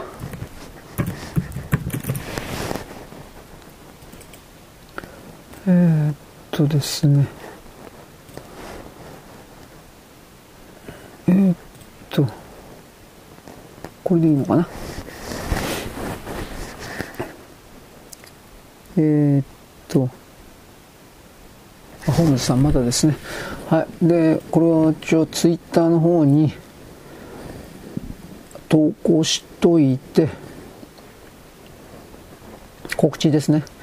で、私はおはがきのですね、複数今ピロンピロンになってたんで、えー、それらのおはがきをパンパンパンとやっつけてですね、やっつけとけ、やっつけてですね、そして、えー、配信の原稿を書いてですね、なんかそんな感じです。はい。じゃあ、とりあえず一旦ここで終わっておきます。よろしく、ごきげんよう。現在は2024年の、えー、っと1月の14日のですね、何？えー、っとね、えー、っと、あ、日曜日です。まだ頭死んでるわ。えー、っと、今ですね、私、ニュース人類終わったんで、これ、俺、どのファイルわかんないけど、まだ頑張れるだけ 頑張ってみます。全部できねえよ、こんなもん。ファイル、だからもう、最近ファイルの数が多すぎて、本当に何が何だかわかんないっていう風な感じになってますが、えー、っとね、まあそんなことばっかり見ていられない。できる範囲でできることをやるしかない。そして私今、ホームズさん終わったのはいいんだけど、えー、と今度は今、ブログのですね、動画の変換やって、あ、違う、録音をまずやってるんですけど、結局、それもですね、ああと1時間ぐらいかかるんじゃないかな。大体1時間ぐらいありますよね。あの、この辺の動画って。動画っていうか僕のその、あれって。ね、めんどくせえなと思いながらやってます。えちょっと待って。ただ今このニュース人類だけでも、ほんのちょっとだけでもやっとかんといかんから、できる範囲でやります。なんでかって言ったら僕は今原稿ちょっと書いてたんで、えっ、ー、と、今度はですね、なんだっけ、えー、配信、マガジンロストの方か。うん、これをやんないとやべえなと。その観点でいろいろやってるわけです。えー、っとね、これは何だろうな。ああ、これかな。4分12分。10分、あ、こっちだな。はい。よいしょ。よっしゃ。よっしゃとかって言ったけど、えー、っとね、NEWS 人類。なんだっけ？人類の変転あ。よしこれでどうだ？えー、っと。ゴジラマイナスワン。さっきまあちらりと言ったけどアメリカで売れている。どうかな？あ、妻夫木さんだったっけ？うん、まあまあ、どどうなんですかね？叫んでりゃいいんかい。山崎監督は一体これを事前に誰と協議したのか？東方の、アメリカ東方と多分協議したんだろうなとは思うんですよ。今がチャンスだと。当たり前だけど。つまり、去年、2年ぐらい前の段階からもうあまりにもポリコレ、ポリティカールコレクトがひどくなって、アメリカにはろくな映画がないということを結局現地のアメリカにいる東方のスタッフ関係者はもちろん把握していて、今だったらひょっとしたら食い込むことができるかもしれないと思い、その上で自分たちの中にある映画会社の中のコンテンツ、リソースというかそういうものを確認したら、それはやっぱりアメリカ人に受ける、どうのこうの、プロレス、怪獣プロレスどうしたこうした。そしたらゴジラになっちゃうんでしょうね。東宝が、例えばいろんな、例えば人間ドラマ的なものを持っていたかもしれないし、確か戦争ドラマも、あいくつかのシリーズというかそんな持ってたけど、そんなもん日本のそんなローカルなものをアメリカ人に見せたって売れるわけないじゃん。売れないです。というわけでゴジラが出てきた。私はそのように見ます。はい、うん。えー、ちょっと待って。で、なんかあの、ピルバーグとトム・ハンクスってなんかちょっとヘッドライン書いてあったけど、えー、あの、なんか戦争映画作るんだって？シネマトデーかどっかに書いてあったわ。アメリカがどっかの航空兵隊？航空隊？か何かの話らしいんですけど、詳しくわからん。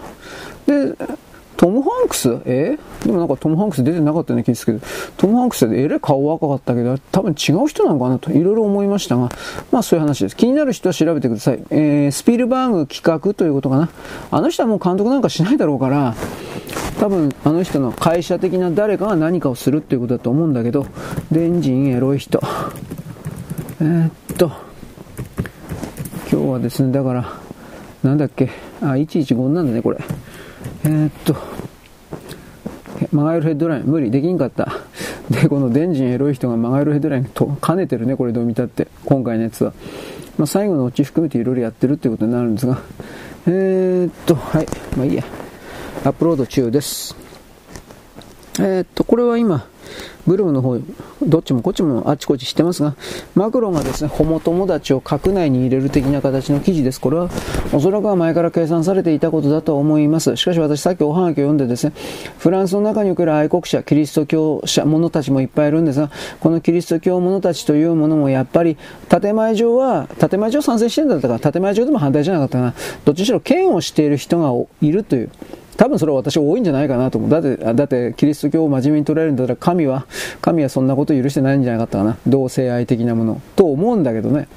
まあ僕はそのキリスト教に深く傾倒していないし、中のロジックですか、論理構成し、本当の意味では知らんから、そういうものを学ぶのは神の学問、神学だと思うけど、そんなことやりたいと思わないんで。だって、に、所詮人間が作ったなんとか伝なんとか伝みたいなやつをベースに、神というものの架空の設定を、まあ、その人たちにとっては実在かもしれんけど、架空の設定をですね、ああでもない、こうでもないとひねくり回してやる一定の結論を得ようって言うんでしょ？まあそれは頭のいい人だけの知的遊戯というか娯楽快楽だって俺にはちょっと関係がないというかついていけんというかになるわけですよ。はい。で、いい、まあ置いといて。えーと、あと何言うかな。韓国が苦境である。そんなこと分かってるからね、今更あんたに説明されんでもっていう風な形もあるしね。うん、まあ彼は落ちぶれていくでしょ。すぐに国というものがすぐにダメになることはないでしょ基本的にはだけれども国というものを維持するために生産性の低いと思われる部門が、えー、バレないように切り崩されていくというか消えていくというのはあの当たり前というかそれは覚悟していかざるを得ないでしょうねという言い方。これは言わざるを得ない。でえー、っと今、えー、このいついつの間にか。えー、っとねこれ。これこれでよかったよね。よし。いつの間にかマガジンロイトフリーダムに行ってこれはニュース人類ですか？これの、えー、っとね、アップロードしてるわけですが、ちょっと待ってね。えー、ニュース人類と114にしとけ。わかんねえ。えー、まあ、 Spotify はとりあえず、なんか2ギガか3ギガ、20ギガとか30ギガでもいいとかって言いながら、そんなでっかいファイル、 Spotify に送ったって多分それ処理できねえだろうと。送るやつもいるんかどうか知らんけどさ。と思いました。まあ、何でもいいけど、そもそもここは動画サイトじゃないからね。115にしとけ。そんなもん、こんなキャプションとか見てるやついねえよと、いないだろうね。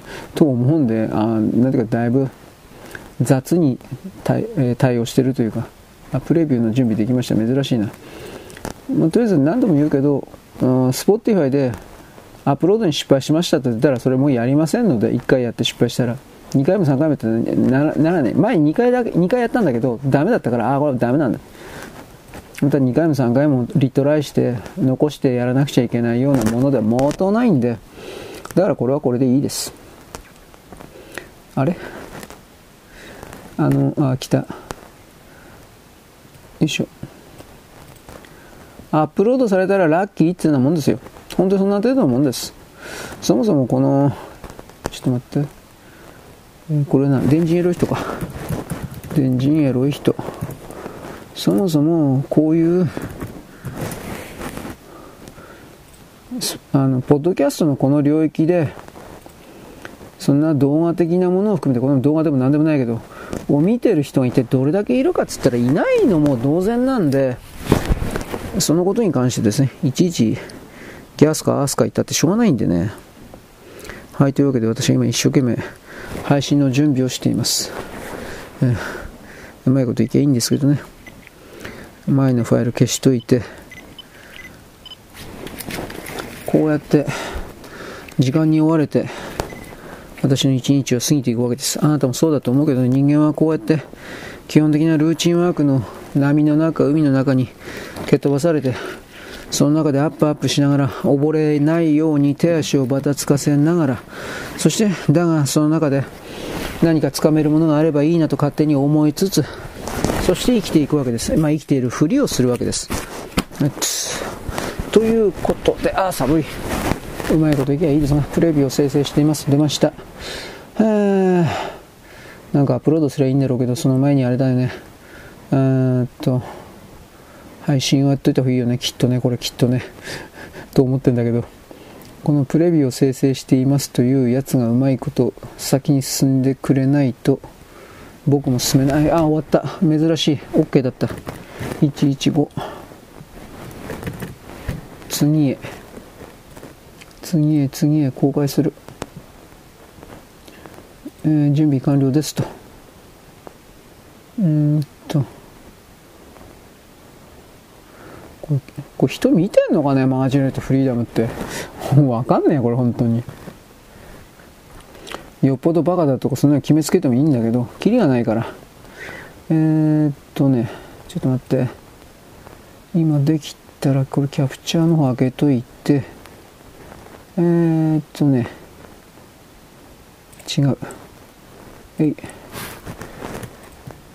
これは、これは削除。はい。で、無題のドキュメント。これも削除。はい。えー、206。これ、本当に、ファイル番号めっちゃくちゃなんだけど、これ、どうにかなんねえかな。このファイル番号がまだ、その、順序よくなっててくれたら、俺、ほんでこれアップロードするの早くなって助かるんだけどな。いや、まあね、あの、PC の中の、えー、っとね、画面を撮影するというあれの形成生成されるファイルなんですけど、あの、ファイルナンバーが、まあ、ランダムにしか見えないんですよ、はっきり言って。えー、っとね、えー、いいのかな。えー、っとね、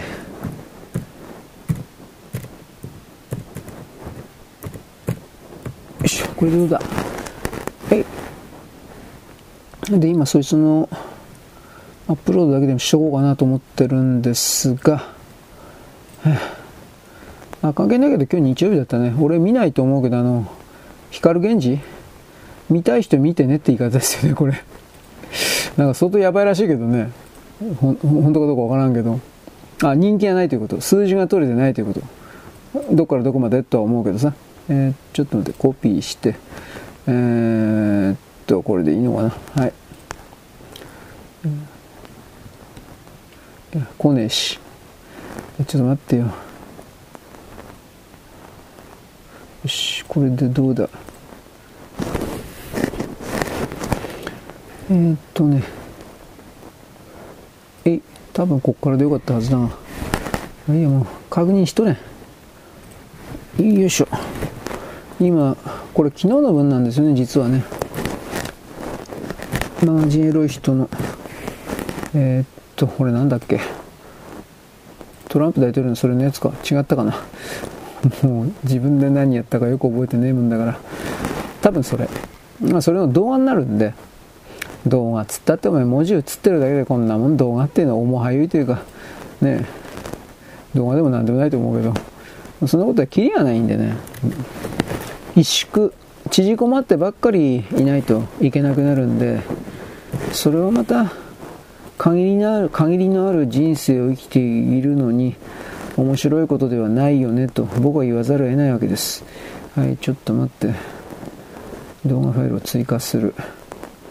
え、っと、あ、来た来た。えい。開く。開いてんのこれ。えー、っと。で、これは21番かな。ファイル番号。はい。よいひょいと。21。えー、全員に公開して許可と。はい。うん。でこの状態で本当のことを言えばねあのー、なんだっけ。え今 FC2 にアップロードしてんだけどこの状態で本当のことを言えばえー、っとなんだっけマージェルとフリーダム？マージェル人の方に行ければいいなと思ってんだけどうん、時々そういうことするとねアップロードがおかしくなって止まったりするんですよ。それを避けたい。めんどくせえから。繰り返すの時間の無駄だからね。だからちょっと本当は僕せっかちだからそういうことやってなんか全部終わらせていきたいんだけどいかないんですよね。はい、えー、じゃあなんかネタ的なことなかったかな。アニメアニメのことわかんないしな。さっきちらりとまとめサイト見たけど正直今本当全然見てないんでなんか見なくちゃいけないと思いつつアニメサイトの人たちは多分あれアニメやその主催してるのはもう40歳ぐらいじゃないかなと思うんだけど30歳か40歳ぐらいか。よく頑張るなと思うわ。30歳40歳とかになって50歳30405060になってあの一アニメ一つぐらいならまだ見ようかっていうその動機というか気持ちは僕は理解せんでもないけど4本も5本も6本も見れんわ。まあもちろんそれは彼は、まとめサイトの彼、主催者は金のために見てるわけだから、または見てるふりをするわけだから、それはダメっていうわけじゃないけど、まあ多分、だいぶその、ボロが来たというか、なんて言うんですか？ネタが上がってきたというか、誰も見なくなったというか、多分そういうことが始まってんだろうなとは思うんですよ。うん、ちょっと待って。で、今、えー、マージンロイトフリーダムから、何これ。ただのマージンエル人の方に移動しようとしています。えー、うまいこといかないね。えー、っと、あ、ログイン。Spotify Q アンカー続行しますか？やます。えー、っと、これでいいのかな？あれから、あ、そうや、あれできてないもんね、俺。あの、iPhone のやつ。ね弱ったな。で、まあ置いといて、考えても仕方ないから。今何なのアニメって。と俺は思う。いいいのあんのっていう言い方だけどね。スパイファミリー？うん。なんだったっけ？えっ、ー、と、ちょっと待って、タイトルだけ変えとくわ。今、マガジン、あれ？あ、違った。これダイナミックエロい人だったっけ？ダイナミックエロい人。もう適当にやってよ、こんなもん。114の1と。はい。今すぐの家の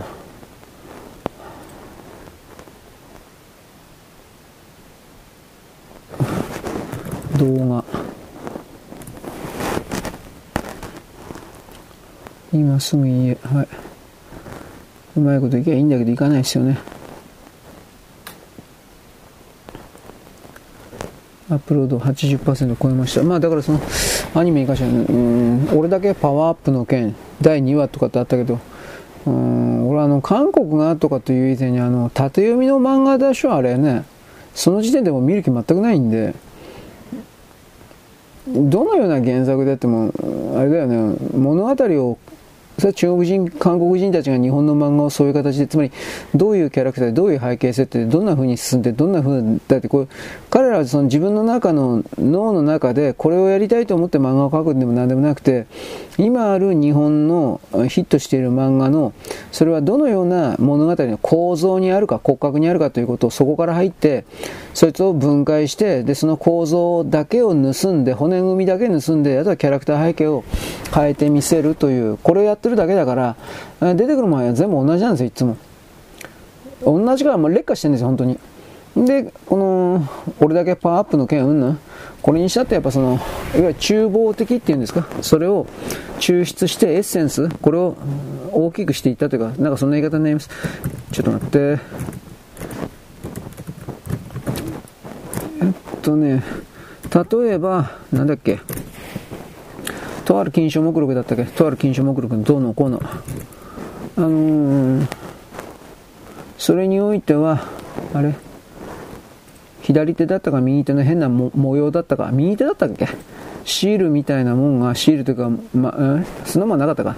それが全ての魔法的なものを無効化するっていう、まあ何も努力しなくてももともと与えられていた能力ということになりますよね。そういうものが、いい。さらに強化されているというか、その朝鮮人漫画においては。その言い方になるんだけど、それがさらにさらにあの自分だけその人だけが強くなっていって周りを圧倒して負けがなく努力もなく一方的に勝っていくっていうただそういう構造にあるんですよ確か。俺だけパワーアップの件って。またそのね漫画の突き詰めた形は実はもうもう出来上がっていてそれはね確かねなろう小説だったと思うんだけどなろうって言われるそれだったと思うんだけどえっとね主人公が相手に対して死ねって思ったら死んじゃうの、相手が。どんなやつでも。どんなすごい敵だろうが、いい人だろうが、何だろうが、無条件で死ぬの。で、その死ぬということに対して逃れることもできないの。必ず死ぬの。えー、っとね。それ何の問題解決なんのも思うけどね。自分にとって嫌なやつを死ね死ねって言ってるだけだよね。それは。で、その結果、最終的に自分しか残らなくなるんだけど それはいいのかな？世界とか社会というものの中で勇者であるとか俺すげえとかってややってるというかそうやらざるを得ないんだけど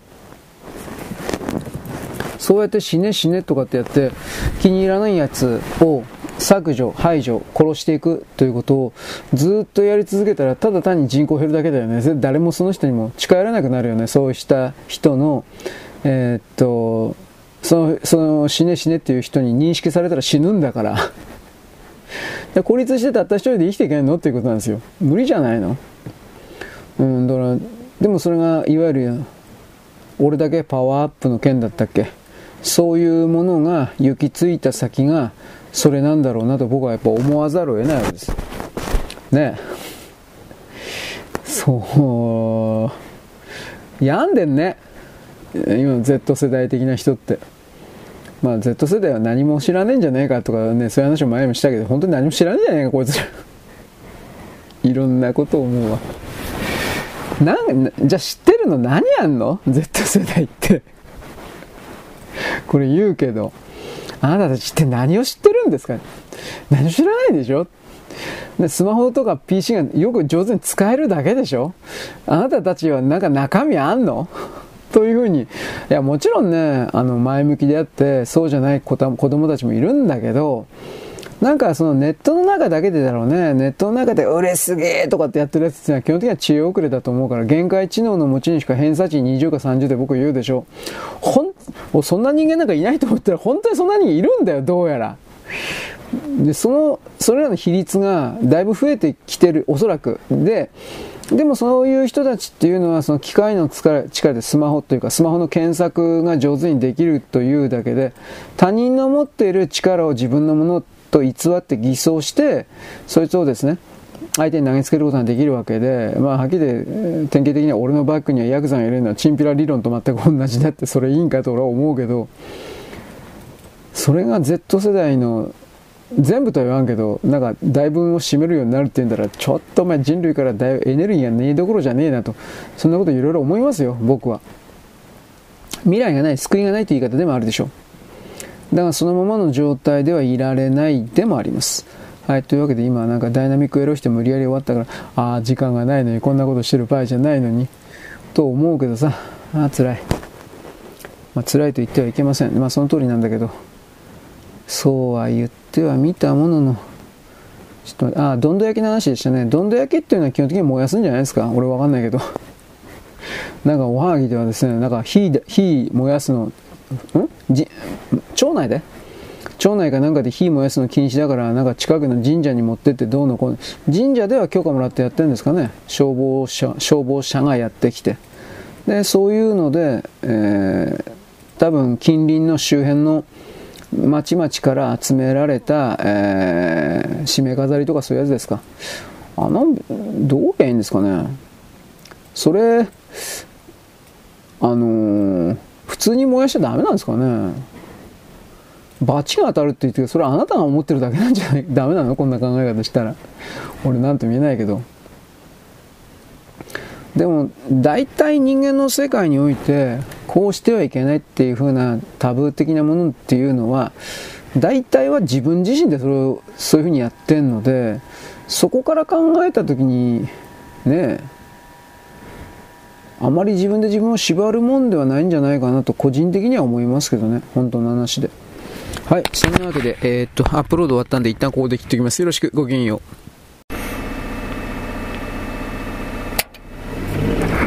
現在は2024年のですね、えー、1月の14日の日曜日であります。えー、っと、何言いやいかな。僕はですね、あの、昨日、スマホの画面小さいんで、もうこれで文字とかですね、なんか編集したりするのもう嫌だ。というような形で、今度スマホはですね、なんだっけなんだっけ、アップロードか、そういうことを中心にやっていこう。みたいなことを昨日言ったと思います。今日で今日ちょっとだけ半分ぐらい実践しました。まあ、できんことはないけど、ほん、まあ、慣れだけの問題じゃ、やっぱ画面小さいです。世の中の人、本当にスマホ1個だけでいろいろやってんの。これ絶対信じられんわ、はっきり言って。採用効率がですねもうものすごい僕はやっぱ下がります。はっきり言うけど。これやっぱだめだな。根本的になんかやっぱもう一台買うかなんかななんかしないとダメだなと本当に今やってますけどお金ないんで今。そうすぐ言われても。あと、仮にタブレット的なものを買うにしたって安くてですね、その中国でないものどうかいろいろですね、調べなきゃいけない。中古でもいいかなと本当に思ってるんだけど、まあそうそういうのね、まだ全然調べてないんで、あ多分タブレットの方がいいんだろうなと思いつつも、でもスマホにも、今までスマホのこんなもん全然なんかやってなかったから、自分の訓練兼ねてあるてある程度は、ある程度はやっとかないかんかなという風な。全くできなかったらね、いざという時に本当に対応できないんで、あー弱ったなと言いながら一応やってます。まあ、慣れだ、慣れ次第なんですよ。でも、あの、6インチ？5.9インチの多分6.23インチぐらいだと思う。だから俺の、まあ、昔のスマホなんで限って小さいんだけど今のスマホは8インチもないか。ほぼほぼ7インチあるんでしょ？6.8インチとか6.9インチとか。僕のは多分6インチちょうどぐらいじゃないかなと思うんですが。なのでやっぱ小さいんですよ。はっきり言うけど。でまあ小さいからポケットによく入るんだけど今今のスマホ見見た目見ただけでもでかいですよね俺はなんちょっと思ったあんまり便利じゃないような気するけどなと個人的には思うんだけどなんかあれ1台だけで、つまりスマホ1台だけで何でも済ますよっていう人は、やっぱあれぐらいのサイズが最低限いるんですかね。そして、えー、スマホ的なもので、えー、まあ、PC の真似事的な編集作業とかそういうことしたいという人は、折りたたみでしたっけ？フォルフォルダブル？うん。折りたたみのスマホに行っちゃうんですかね。でも折りたたみのスマホを中国と韓国しか使作っておらずほとほぼ中国と韓国しか作っておらず iPhone はまだやってなかったですね。iPhone の折りたたみのやつはね。iPhone 出たらまた考えればいいのかもしれんけどなぜ iPhone がこれを作らないかということをやっぱ考えた方がいいんじゃないですかね。基本的には。それはその広い画面のものをやりたかったらスマホでやるんじゃなくてタブレットかなんか専用のやつ使えということなんですよ。あの折りたたみにするとね電気が電池がねあっという間に減るんですよ確か。あの本来のスマホだったら10時間持つもっと長いけど10時間持つとすればフォルダブルにしちゃうとですね半分5時間までいかないけども6時間7時間になっちゃうんですよ。画面広いから。ああそんだけでやっぱね頑張ってるんだけどやっぱ消費電力がだいぶ大きくなるみたいです。あまあ、あとフォルダブルって言ったけど折り折り目つくからねあの画面曲げるところが。ででそういうところも情報集めた時にあ俺昔のなんだっけマイクロソフトか。マイクロソフトのあの2画面のスマホを試しに1回出したんだけどもうすぐボツって今出しないんですよ。あれ展開すればよかったなって普通に思うけどね。で2画面のスマホなんだけど折りたたんで2画面なんだけど折りたたんだら1画面というか1つになってるのね。でその2画面を全部常に点灯つけるわけじゃなくてオフにしていくこともできる。電力節約のために。なんかそんな設定だったと思うんですがあのそういうことを踏まえて融通無下？うん。その時その時のぜぜひなんかそういう感じのものをですね持っていた方が良かったんじゃねえかなと個人的には思います。です。はいえー、っとですね能登半島地震にうんぬんがんぬんにおいてですね誰誰が言ったのかなんか芸能人がねなんかいい加減な情報を SNS で発信していたらしい。俺はよくわからん詳細を。でそのことに関してそれを放置していたら岸田政権におけるマイナスになるということで岸田さんそのものがその芸能人を名指しにはしてなかったと思うけれども SNS の全てに真実のファクトの情報情報があるというわけではありません。えー、っと基本的にはこういう災害情報は公的機関、公的機関の行政のものを信用してくださいみたいなツイートをしたっていうんですよ。これも詳細には俺あの岸田さんのですねツイートというかテキスト見てないからわからんけれど、そういうことを捉えた時にですね。やっぱこの人々の嘘をつくこの状況というものをなんとかしなければ、やっぱりあの、日本において人類においてですね、未来がないんかなと思います。嘘ダメですよ。あの、本当に。はい、スーパー情報です。えー、特筆するべきことは特に何かあるわけではないのですが、私は鳥皮のですね、半額だ。鶏皮の半額ってわかんないよね。えー、っとね、鳥の唐揚げあるでしょ。鳥の唐揚げに、えー、なんというか、皮あるでしょ。というか多分ね、スーパーの惣菜のところで、皮むいた鶏のブロックだとかなんかあるでしょ？多分それは四角くなんか切ったやつ揚げたりなんかして焼き鳥とかなんかあるんだろうけど、それは鶏の皮残るでしょ？普通は捨てるんですが、いつも出てるわけじゃないんですけど、この鶏の皮をですね、フライで揚げた、天ぷらで、天ぷらというか唐揚げした、そういうものがあるんです。まあ、どこのスーパーでもあるんじゃないかなと思うけど、その鶏のからあ皮がですね、いつも出てないんだけど、今日はたまたま出てたんで、えー、半額で100、120円ぐらいかな。250円の半額だから、まあ、120、30円ですね。だったんで買ってきました。ただそれだけです。もうお酒飲まないから何とも言えないけど、ただ単に鶏皮パリパリ食ってるんですけど、コラーゲン。コラーゲンを、コラーゲンを、えー、追加というか、えー、補充しております。はい、でですね、僕はちょっとですね、5分、10分前にですね、5分10分前にですね、NHK の大河ドラマの光る君だったか何かをですね、3分4分見ました。あ、まあ否定から入っちゃダメなんですけど、正直よくわかんなかったです。つまり、誰が主人公で何をどうしたいのか全然読めなかったんで、まあ物語、今日第2話ですか？第2話になるから、全然物語始まってないから、そんな段階で決めてもしょうがないんですが、が、でもこれはダメなんじゃないかな。俺家康の時も正直言うけど、ね、よく分かんなかったんだけどあの光る君？大河をやりたいのかそれともメロドラマやりたいのかどっちなんだろうと思ってなんか僕はメロドラマをやりたいんだろうなと思ったけどさそれ大丈夫かなって個人的に思いましたはい、次です。えー、っとですね、で、おはがき、陰謀論的なものがですね、めんどくさくなった。その通りです。いや、俺がめんどくさいんだから。まあ、つまり、あのね、多種多様な、うん、いろんな言葉を、情報をね、入れなくちゃいけないでしょ。で、そんなもん、本当かどうかわかんないから、脳の中に一旦しまっておかなくちゃいけないわけですよ。で、それが、ある日、いつかですね、未来の3日後、4日後、1週間後ぐらいにですね、新しい出来事が起きた時に、過去に聞いていたようなそれらの情報が、はまるかはまらないか、つながるかつながらないか、ということであり、その自分の脳の中でつなげることができたとしても、それが当たってるかどうかわからないんですよ。これがいわゆる権力者共同防御的なものにおけるですね物事を考える面倒くささでありですね、えー、途中で面倒くさくなるんでシナリオというかストーリーというかですね勝手な物語を作ってこうなんだよというふうなことをやっちゃってですね、えー、まあ、それで飯食ってる人いっぱいいますよ。はっきり言うけど、うん、まあなんとか小清水さんとか。まあ俺今最近小清水さんって何言ってるかを知らないんで多分ワクチンじゃねえかなと思うんだけどああいう感じで。でそれは結局面白言論なんですよ。なまあなんだって面白言論だけどね。事実情報とか言いながら。まあ、大学のアカデミックなアカデミーや、あの、なんかそういうね、発表資料であっても人によってはそれは面白い情報なわけですよ。だから末端の消費者の観測している側の問題は常にあって他人がそれをどう思ってるかなんていうことは自分は僕には分からないわけです。あなたにも分からないわけです。だからその中で自分自身がこの考え方ちょっと今やめといて表の報道空間における表のちょっとした考え方だけをベースに世界を組み立てて認識するというやり方もこれはありなんですよ。当たり前なんですけど。でなければキリがないから、はっきり言うけど。あの全ての人々がこの少数者の権力者共同防御的なです、ね、シナリオに沿って世界のいわゆる一般のマスコミメディアとは違う考え方こそが正しいんだみたいなことをみんなやりだすと今度はそっちがスタンダードになるんですよ。結局数が決めるんですよこの世界は。未だ人間というのはレベルが低いから数というものに重きを置くんです。うん、つまり、あのー、まあ、何が真実で何が正当で何が新発見でとかそういうことはですね僕は今この口で言えないけれどもそういうものがあの重きを持つような世界にまだなってないんです。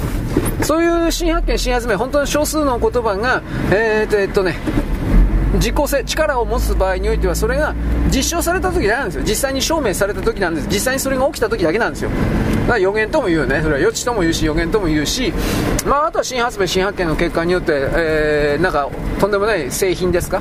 新しい発電機であるとか、新しい、えー、スマホ、知らんけど、まあ、そういうもの的なものができた時に、その一番最初に放たれた言葉とか概念が、実はものすごい、たった1個しかないけれども、ものすごいエネルギーの詰まった一つであるということのことにですね、えー、まあ、数多くの人々がそこに到達するというかそういう認識になるんですが人類は未だそこにすら至ってないということなんです。僕はそのような見方をしているということです。なのでその陰謀論的なうんぬんかんぬんな共同防御的なうんぬんかんぬん言論的な情報も全面倒くさかったらそれ聞かなくていいんですよ。あくまで表の、まあ、朝日新聞毎日新聞東京新聞みたいなそれらの情報が正しいかそんなことは全くないんだけれどもまあ大体ツイッターになるんですか？わからんけど。そうそうツイッターもどうかなと思うけど、まあ、そういうですねごく限られた物語の中から自分で物語を作るというか世界を構築するしか人間にはできないんですよ。その人がこれは真実だと思ったようなことがですねじゃあ他の人って真実かってそんなことないんですよ。でそれを他の人に真実だと思わせるために実際の証明とか証拠を出す必要があるんですけど大体の人はそんなことできないんですよ。結局のところは。で結果的にですねその同じような考え方を持ってる人を集めて数を頼んで世界を変えるとか世界に干渉するということを実は始めめてしまっているということ。まあ、しかしそんなことはキリがないからね。まあ、そんなわけでよろしいでしょうか。よろしく、ごきげんよう。現在は2024年、えー、1月のですね、20、14日、14日のですね、日曜日であります。私はですね、先ほどですね、いろいろ考えておりました。陰謀論がどうとか、権力者共同、ロロロというふうな、まあ、はっきてですね、人間の世界にいっぱいある情報というものは基本的にはそのどれを採用するかによってその人の考え方というか世界観というか、自分自身はここのこういう世界に立ててこういう存在なんだ的なことをですね、考えるための補助線ということになります。つまり、最初に採用する補助線というか、最初に採用する、うん、情報がですね、えー、全てを決めるという言い方をしましょうか。つまり10個しか情報を選べないとしてその10個はですねラーメンの情報しかなかったとしたらそこにですねカレーという発想は全くないわけです。発想ですけどね。つまりその世界においてこれが真実であろうという風な情報も結局あるものから選んできているだけで我々は結局のところ取材とかそういうことをするわけではありませんから誰かが書いた言葉を鵜呑みにするとか疑うとか、まあ、その疑っても結局受け入れているわけですけれどもそういったことを通じて世界とはおよそこうであり人々はおそらくこんな風に考えてんじゃゃないかというふうに勝手に想像妄想クリエイトするわけです。でも結局それはその人が本当に頭の中で考えてることとかそんなことは言い表してないわけです。そもそも自分自身が脳の中で何を考えているかということすらも理解していないのが私あなた人間であります。全てが全てがあやふやであり全てが演算能力が低くというふうなそんな状況でこれこそが真実だというふうなことを投げつけて決めつけるようななんてかそういう人はお金持ってるとかエネルギー持ってるとかいろいろあるかもしれないけれども普通の人とはちょっと違うような何かの存在。ままたそれを自称している存在なんでしょうねというふうに言います。左側におけるですね政治評論家であるとか経済評論家ではそんな人いっぱいいます。それは過去からのいろいろなですね経歴がそれをさせるというか人々がそれを信じてくれるというか幻想の上に成り立つ成り立っているということです。はい。だからその考え方でちょっと飛ぶけどね、大前健一。大前健一なんていうのは少し前、そうですね、30年ぐらい前、20年ぐらい前、それはもてはやされた人ではあるけれども、最近ですね、あの人は左側の論者であるというか、その敗戦国利権というか、敗北者の、敗北者の思想、敗北者のロジックっていうのがあるんですが、何をやってもダメなんだという考え方ですね。それをですね、ずっとやってるような人ということがなんかバレてきちゃったんで、人々から拒否されるというか、新しい世代にですね、受け入れられなくなっている。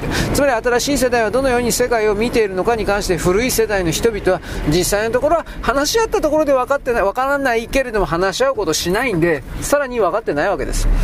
だが自分は死ぬ、古い世代は死ぬ、新しい世代は数が減ってるかもしれないけど、ここから起こってくる。つまり、えー、タケノコが出るように伸び上がってくる。つまり彼らが新しい世界、次の世界、世代を作っていくということになるのですが、そこにですね、影響を与えて結局言葉の力だけでお金を得る、劇を得るということをやり続けるのであれば、リサーチというか、あの、やっちゃいけないんだろうけど、この若い人たちに対して私の考えていることの方が正しいんだ、的な形における郷土、教え導く、フェッペ、教え導く、みたいなことをですね、まあ、仕掛けることに洗脳とも言いますが、それを仕掛けてですね、自分自身のことを聞いていれば大丈夫だよ、みたいな形でさあお金ちょうだいと。これやり続けるしかないわけです。まあでもそれ、そういう言い方もどうかなと俺は個人的に思うんだけどね、はっきり言うけど。あで、大前健一今言ったけど、あの人も結局、えー、電気自動車ダメだよ。もう、もう、はぎでバレてくるよ。というふうな。電気自動車って言ったら電気だろ。電気は結局どこ作ってんの？火力発電所だろ。太陽、太陽光がどとか綺麗事言ってるけど、結局それ全然間に合ってねえじゃん。どうすんの？みたいなことは、俺はあの大前健一がそれを言い出したということが、つまり左側領域において、ああ、とてつもなく仲間割れがきっと起きてるんだろうなと、それを思いました。左側領域の言論領域でお仲間と言われているような人間集団いっぱいいます。で、その中でですね、えー、あいつと付き合っていたら、これ以上付き合っていたら自分の損になるという風な形ですぐ喧嘩します。そういう意味においては。だから、大前さんと仲がいいような論者っていうのは僕は正直ようわからんけれども、まあ、あの人は政治的な発言からだいぶ引いていたから、どっちかというと経済中心だったから、そんなには影響はないんだろうけど、左の中の界隈における人間関係でですね、波風立ってるというかですね、だいぶバリバリと割れてるというか、おそらくそんな感じが起きてるんだろうなと思います。それを僕は思ったのは宮台真司だったっけ？あいつがなんか女子大生とやりまくって、性交渉やりまくれた、うめえふということがなぜバレたのか。なぜバレたのか。彼をチクったやつがいるんだと私は見ます。普通の常識でね。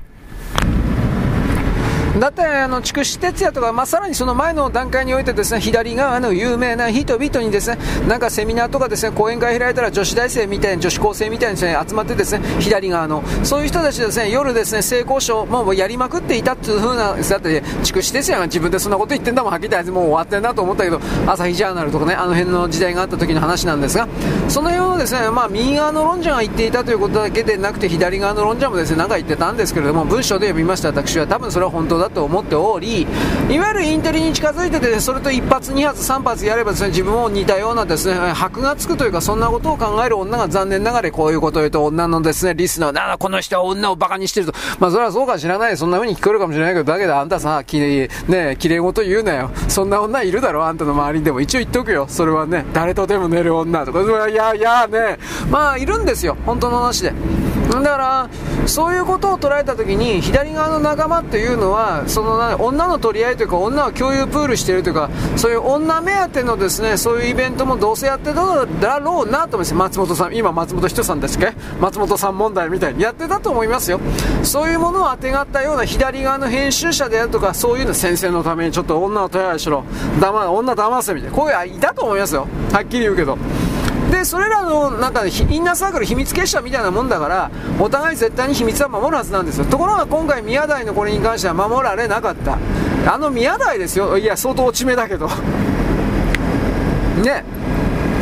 では何が起きたのか、まあ、彼らのブランドをですね守っていてもまず儲からんからっていうのは一つあるんでしょう。で彼らは例えばですねあのギャラばかり高くて何の役にも立たない。つまり売り上げの貢献につながらないから切り捨てたいという思惑もあったんでしょう。計算ね。でももう一つはですねやっぱりこの左側の世界における本来ならば一致団結しなければならない彼らのインナーサークルと言われているものがですね、えー、すげえなんか仲間割りしてんじゃねえかなと。これを思います。なんで僕これ言えるかというとソ連がぶっ壊れた時に日本の国内の左側の言論官が言論会がですねだいぶぶっ壊れたそうなんですよ。仲間はあれ喧嘩とかそういうのね。でほとんどが消えてきました。と言ってもそのどうかね俺ソ連の時代の左側の論者と俺読んでないんでね正直言うけど。ね共産主義、えー、農本主義のなんたらかんたらそういうのはいくつか読んだかもしれないけど。ねえー、あの人たちあんなようなよくわからない難しい文章を書いて金もらってたんだからある意味それはですね、えー、どうかその辺の小説家宮部みゆきとか俺よく宮部の名前出すけどあれらの小説家というかですね、えー、商売言論の人一体何が違うのかと僕は思います。いや僕にとっては一緒なんですよ。はっきり言って。言論も商品ですからね。でこういうこと言うと嫌な顔する人は僕私はエリートだ。そんなロロロロうるせえ。いるんですよ。残念ながら。まあ、僕は人間をですね、えー、性欲と食欲と睡眠欲ですか、あと排泄欲ですか、まあ、排泄に欲って言ったら、まあ、性食欲に含まれるね、性欲と食欲と睡眠欲、大体この3つをベースにして考えます。で、その下の、えー、その下株構造にあるのが、えー、と性欲と筋欲と、えー、物欲のですね、えー、背筋のですね、えー、完全肯定です。背筋というのは拝む金です。金こそ全てだ、ルルルルって、こういう人たちのことです。まあ、俺の人のこと全く言えないよね。で、そういう、えー、人間のですね、巨大な構造原理という、かこれはもうどうしようもない鉄骨のようにですね何本か立ってるもので人間の手では動かしがたいものというふうに一旦決めてですね僕は偉い人であるとかですね普通の人だとかエリートだとかを見るわけですなあお前偉そうなことでチンポ立ってんじゃねえか。えー、ここういう歴もうもうはっきり言ってチンピラですね。自分で言ってて嫌になるもん。はっきり言って。勃起して何言ってんだ。ぶっ殺すぞっていやすみません。また排除な、ね、削除されそうなこと。言っちゃいすろろろろ。というふうな形でですね。うん。だからなんだろうね。宮台さん、まあ、宮台さんに多分商品価値は多分もうないでしょう。いやだいぶ少ないんでしょう。ないでしょうか。ターラみたいなもんですよ。だからそこから考えた時に、えー、左側におけるリストラというかそいつらを使っていた企業の側におけるあもういいなこいつらリストラ。こんなのが始まってんのかもしれない。どっちもね仲間れプラスリストラ的な動きあんのかななんて思います。じゃあそれらのですねえ勢力は特に企業はどこにお金儲けを利回りを求めているのか。どうなんですかね？YouTuber 的なもんなんですかね？わかんないけど。YouTuber だったか VTuber 何？本当に月に1億ぐらい億稼ぐっちゅうでしょ？本当かなと思うけど。1日では無理だと思うけどね。30日で31日で多く稼ぐやついるっちゅうんでしょ？VTuber だったか YouTuber だったか。ね顔もさらさずになんか。なんであんなもんでみんな本当にお金払ってんの？うさんくせえなと思うけど。はい。ということでそれに外国人とかやってるかもしれないですね。でこれね僕これ言っとかないかんと思ったんだけどその VTuber とか YouTuber とかをやってるような会社の資本の構成と,、えーと、株式というか株主見といた方がいいですよ。中国人とか朝鮮人だとかそういう可能性ありますよ。あともう一つはテロ関係の国家組織。俺何言いたいか分かりますか？マネーロンダリングやってる可能性ありますよ。そういうので。投げ銭とかそういうので本気で。だから、あのー、本当に VTuber 的なものに人気があって金が集まってるとかではなくそれを名目としてマネーロンダーリングに使ってるやつらがテロ組織がいるんです。だからそれこそ本当にハマスだとかフーシだとかヒズボラだとかがそれらの VTuber 的な人たちに投げ銭というものを使ってその組織体を利用して、えー、マネーロンダーリング。それはあるんですよ。はっきり言って。どうもなんか実情と合わないから実態というかこれをですね、真面目に考えちゃ価値観の多様化出てバーカ。何でもそれで嫌やと通じると思ってんのかよ。というようなことを僕言うんで、僕は常にテロ組織とか金とかで考えます。まあそんなわけですね。よろしく。ごきげんよう。現在は2024年1月15日月曜日です。私はですね、おはがきちらりといただいたんで、ちょっとですね、返事というかそういう形をやっておきます。菅首相のことです。菅首相というのはどういう系列でどういう風になってきたのか私は詳しくは知りません。噂話というか実際の話だけを言っておきます。彼が国務長官であった時にですね、つまり安倍首相の交代劇のその前後において、安倍首相が辞めますと言ったでしょ。その前後において、その近日、同じ年にアメリカに渡っています。呼びつけられました。国防長官というのは、官房長官というのは基本的には日本を離れません。国内の事案が中心だからです。離れてはいけないという考え方もありますが、拉致被害者どうのこうのということでですね、アメリカに呼ばれました。そしてホワイトハウスの行く前に、そこに行く前に、アーリントン墓地で花輪を捧げております。献花と言いますね。私はこのアーリントン墓地で献花をしたという記事を読んだ時点で、ああ、次の総理は菅総理で決まったんだなというふうに思ったんですが、このことを周りに話しても分かってくれる人は3、4人しかいませんでした。日本はアメリカのですね、結局属国です。付録の国です。自主的な独立的な何かは持っておりません。半分ぐらいしかありません。その状況下において、アメリカがですね、次の大統領はこいつにしろって言ったらそいつになります、基本的には。ということで、えー、菅首相がですね、安倍首相の次にはもう決まっていたということ。安倍首相が病気によって自分で辞めると言ったのか、アメリカから辞めろと言われたのか、そのの辺は私には分かりません。とりあえず辞めた。そしたら、菅首相がホイッと出てきた。だからこれはですね、アーリントン墓地に、その、首相になってない前の人が無理やり呼びつけられた時に花は捧げてるかどうかだけということを見とけばいいです。だってこの、菅直人、すっからかんの菅直人ですらですね、首相になる前にいきなりアメリカに呼びつけられて、そしてアーリントン墓地に献花をしています。花を捧げています。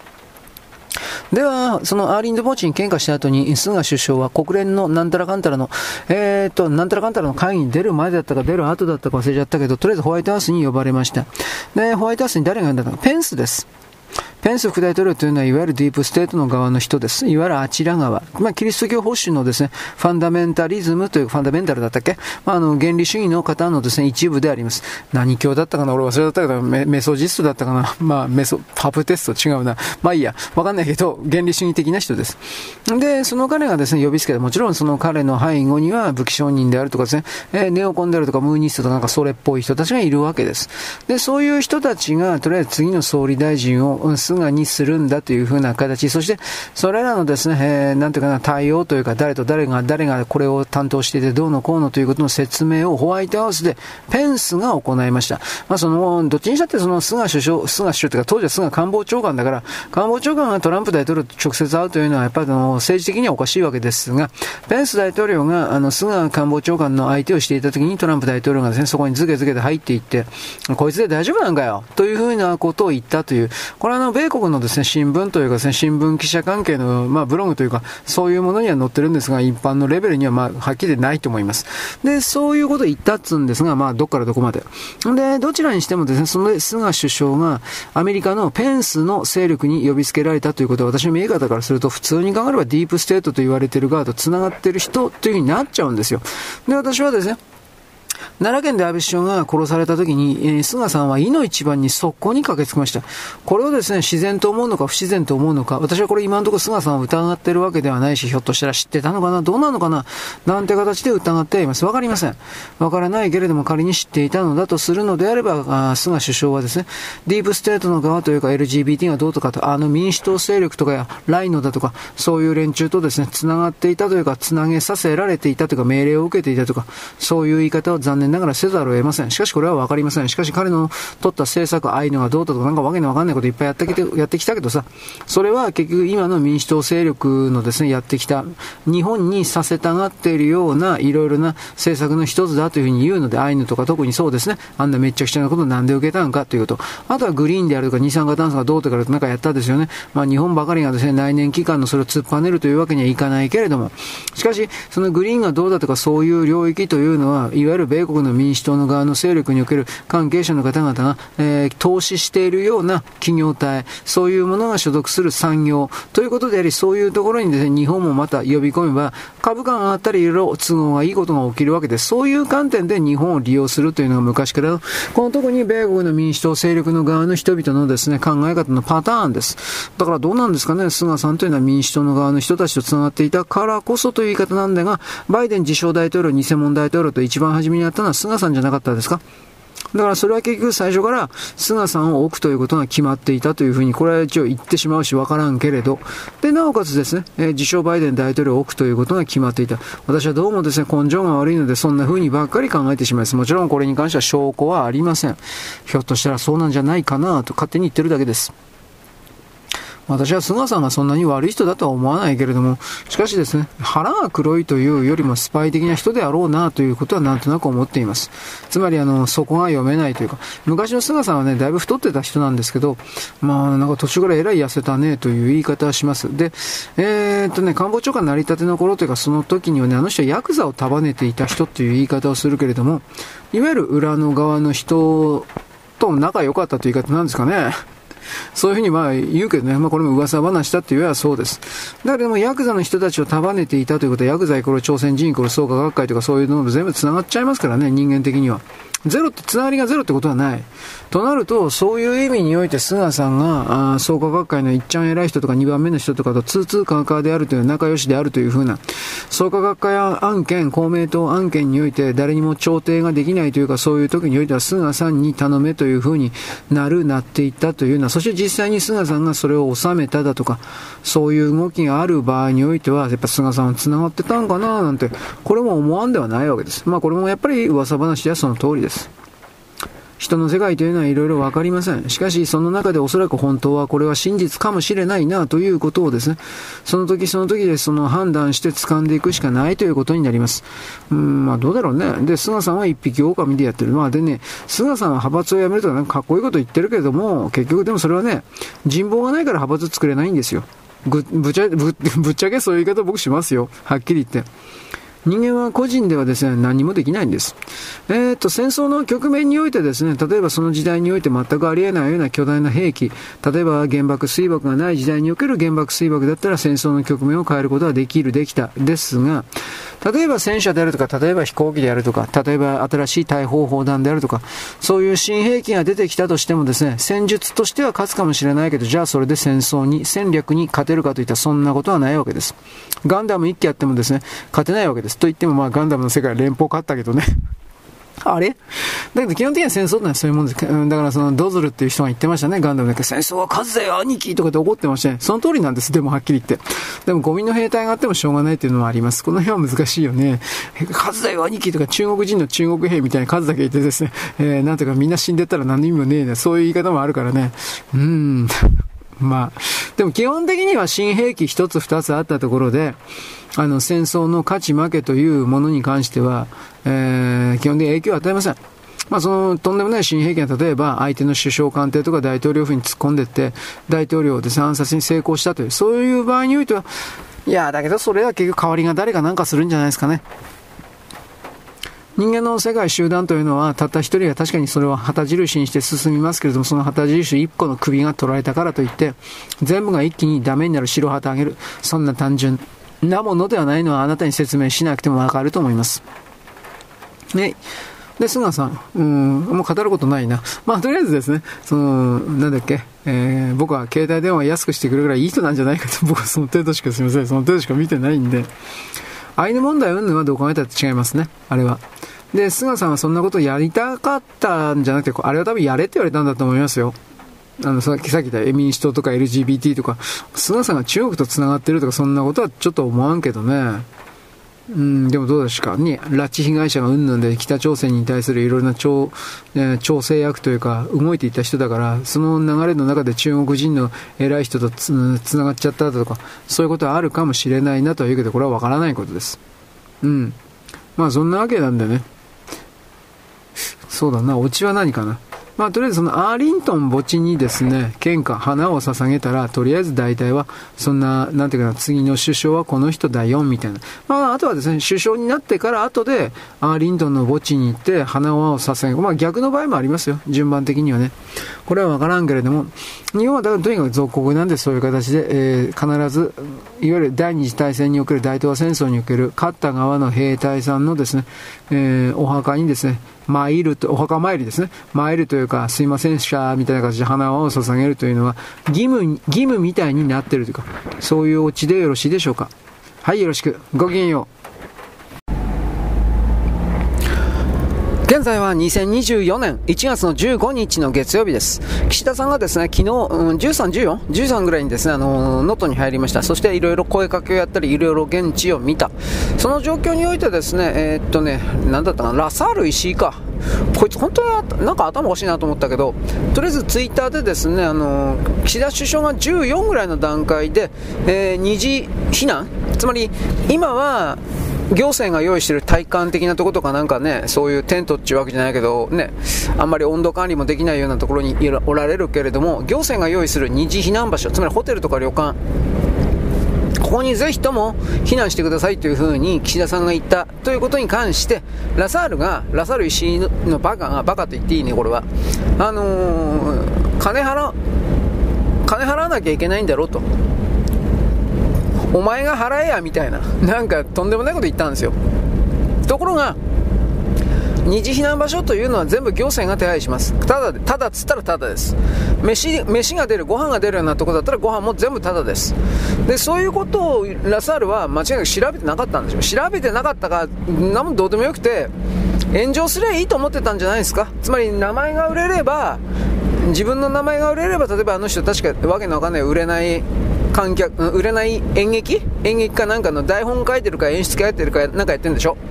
ラサール石井という名前で炎上商法でも名前が売れたらお客さんが来てくれる。または、えーと、あんなラサール石井的な演劇だったら左側の極左の日本赤軍的な、そういう方々が、やっぱりあのー、ファン、ファン？なんでしょ？多分。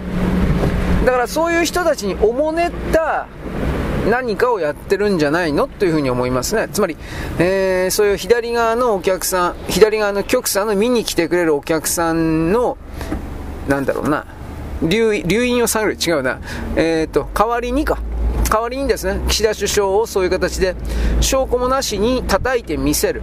叩いてみせる、俺かっこいい、俺たちかっこいい。みたいな。多分そういう形での彼はあの生活の保障というか売り上げを上げるというか多分それをやったんじゃないかなと思います。考えなしにやったというよりも炎上商法を狙った、うん、その後先考えてないっていうのは当然あるんだけどまず何よりも噛みついてみせたらあの左およびあとツイッターを含めて結局話題になったでしょ？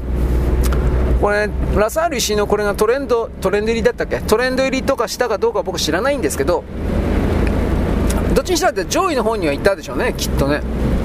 何考えてたらラサール死ねみたいなこういうことはきっとあっただろうけどでもそれは結局ラサール石にとってすれば美味しいんですよ。どう見たって。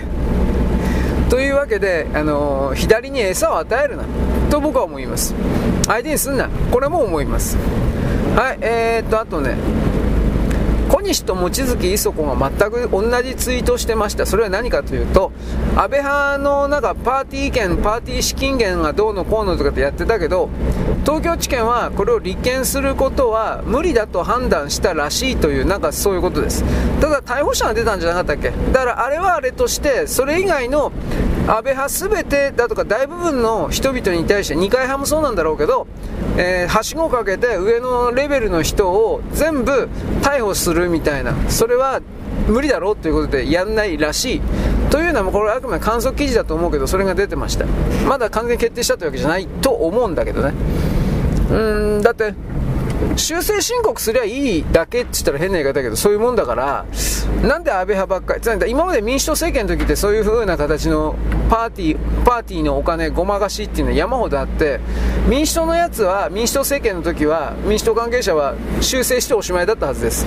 まあ、それはあの時にあの警察だとかそういう知見を含める、それは民主党の強い強い圧力監視のもとにあったから、えー、変なことしたら、例えば人事的に飛ばされるとかなんかいろいろあったけど、なんか、なんかやられた可能性あるからできなかったんかなと。これを言います。でも今は違う的な。だけど、なんで安倍派なんですか？と、安倍派ばっかり。これをはがきもらってですね、憲法改正を恐れてる、えー、っと、官僚の人たちが安倍派をここぞとばかりにいじめてるんです的な。叩いてるんです的な、まあ、そういう分析でした、まあ、僕はそれが本当かどうかまあ分からないけど憲法改正されたら敗戦国利権という形においてお金を儲けてきたようなもちろん官僚を含めて全ての人々が損をするので、えー、既得権益を守るためにその全てを変えてしまいそうな人間集団安倍派を破壊しようとした。こんな言い方ないですかね。じゃあ岸田さんはどうなの？岸田さん憲法改正するって言ってなかったけど、一応言うけどね。まあそんな気はないんじゃないかという風な 気がしてならんけど。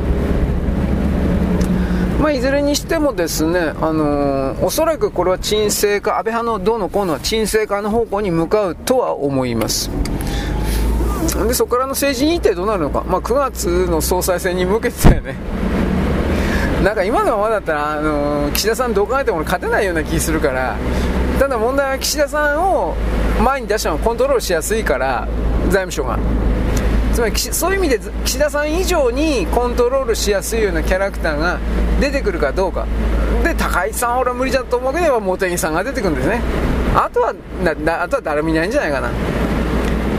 まあかっこいいこと言ってるくるくるパーのね河野太郎とか小泉進次郎とかいるけどいてもいいけどえー、っと誰もついていかないと思うよ。結局議員内閣制だから議員が首相を選ぶんであって自民党党員が票を入れたって決まんないんであのシステムをもうちょっとなんかかあの誤解してる人が多いというか党員には正直そんな力ないんであの総裁選のね選挙においては。だからそれ踏まえて、えー、議員の中にコネクションというか、えー、同じ自民党議員に好かれる総裁というか総裁候補になるというかそれでないとやっぱダメなんですよ。ところが河野太郎にしろ小泉進次郎にしろ仲間はいない、うん、彼を支えようなんてバカかおめえ見てこんなもん誰も支えないと思う。そういざという時に。まあだからこそ彼らは特に小泉はか。小泉は派閥はいけないんだ、うん、派閥はなくせだから、えー、逆の意味では派閥も作れない人がなんかうろうろ言ってるねって言い方なんですよ。力のある政治家というのは派閥ぐらい作れないでどうすんのなんですよ。ぶっちゃければ。だけどそれをですねできないからそういうできない能力のない自分ということを気づかれない前に前、えー、なんか派閥はダメだ的な。いやた多分それ違うんじゃないいろいろ違うんじゃないかなと思うけどね。うん。でこれの話し合いどうのこうのっていうのも基本的には平行線というか派閥をなくすという方向にはいかんと思うよ。僕はそう思う。その今言った安倍派の関係者のなんか逮捕だとかそういうのが立ち消えになっていきそうな、え、流れの中でそのなんだろう集金というかお金の管理お金のチェックあの公開する公に明らかにする。こういうことの全体をやっておけばいいだけじゃないかっていうふうに押し切られたら僕もそれとお芝居なんじゃないかなと思うけどね。だって実際自民党の中で派閥入ってない人はやっぱりいますよ。それは無所属的な人で。じゃあその無所属的な人があのー、現実の問題としてなんか大臣になったりしてますか？副大臣とか大臣とか。全く聞いたことないでしょ。そのたまに無所属の人がなんかその役をもらうっていう場合においてはそれは大体誰かとつながってるんですよ。誰かから推薦をもらってるんですよ。でもそうでないと無理に決まってんじゃん。となるとうーん何ていうか派閥解消ってのはやっぱりナンセンスというかなんかそんな気はしますよ。大きく動かない。あの政治が。ら菅さんなんかもね派閥がとかって言ったけどさこの間も言ったけど彼にその仲間がいっぱいいたら菅おろしに対抗できたと思う。だけど結局彼は1人だったからなんだかんだ言って。実際に組織だって財務省岸田岸田が組んだみたいなああいう形で外堀から埋められる的なことやったらまあ何にも対抗できなかったという言い方を僕はするんですよ。でなんかぐたぐたになって辞任していたというかねそんな感じだったでしょ。本人は多分もっとやりたかったんじゃないかなと思うよ。うん。まあ誰だって政治家やったら総理大臣やったら、えー、45年ぐらいはもうちょっとはやりたいと思うとは思うんだけど。うん。だからそんな中で自民党は確かにボロボロだけど じゃあ岸田さんにとって変わるような人が今この瞬間いるかって言ったらどうも俺はいねえんじゃねえのとかいうふうなそんな感じになってるのでね何が岸田天下になるかな。ちょちょっとわかんないけど。うん。というわけでね、あのー政治状況的なものは、ま4月1日超えてからという言い方にしておきましょう。まあ、とりあえず、台湾の総統選挙が終わって来清徳さんになったから、来清徳さんは昨日ぐらいの段階で、対日関係というものを一段階外交的なものを引き上げる、経済外交的にも引き上げるということを、まあ、明確に言いました。まあ、やっぱ中国に対抗するために、本当の後ろ盾としては日本がなければ話にならんということだと思います。まあ、米国が少なくとも自称バイデン政権のあれだったらもう、頼りになるかって言ったら、まあならんだろうね、と。うん。そういうことも分かってるから、まあ同じ自由主義国のね、日本という風になっちゃうんだろうけどね。ただ、まあ僕はその台湾人っていうもんそんな言うほど信用してないんで、中国人、韓国人は全く信用してないけど、この政治領域に至っては。だけれども、あのある程度の妥協というか落としどころをしながらその何て言うかないろいろ決めていくしかないんじゃないかな。僕はそう思う。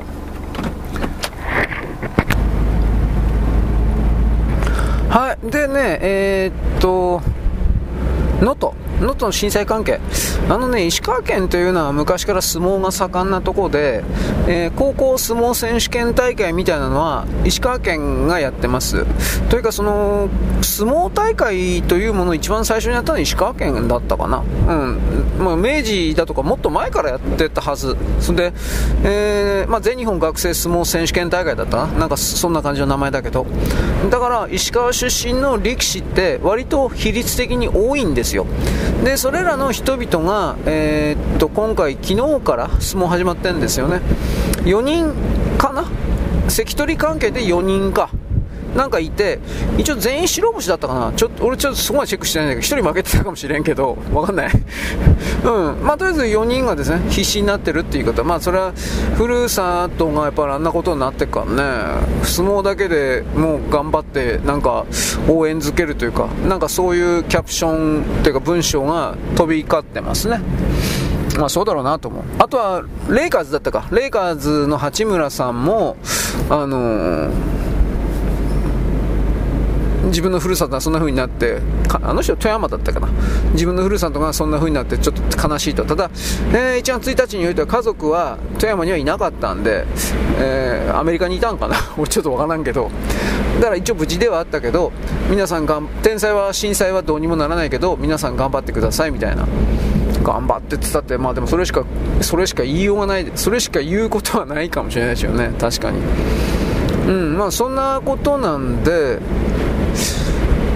まあ、現地は大変みたいですね、今でも。ただ、水とかが復旧したような地域は、早々と一応あるんだけど、それでも山の方かな、なんか全然復旧してないらしい、長期化するんじゃないかという記事。うーんまあ、やっぱそれが生活の根幹にかかるからね、水っていうのは。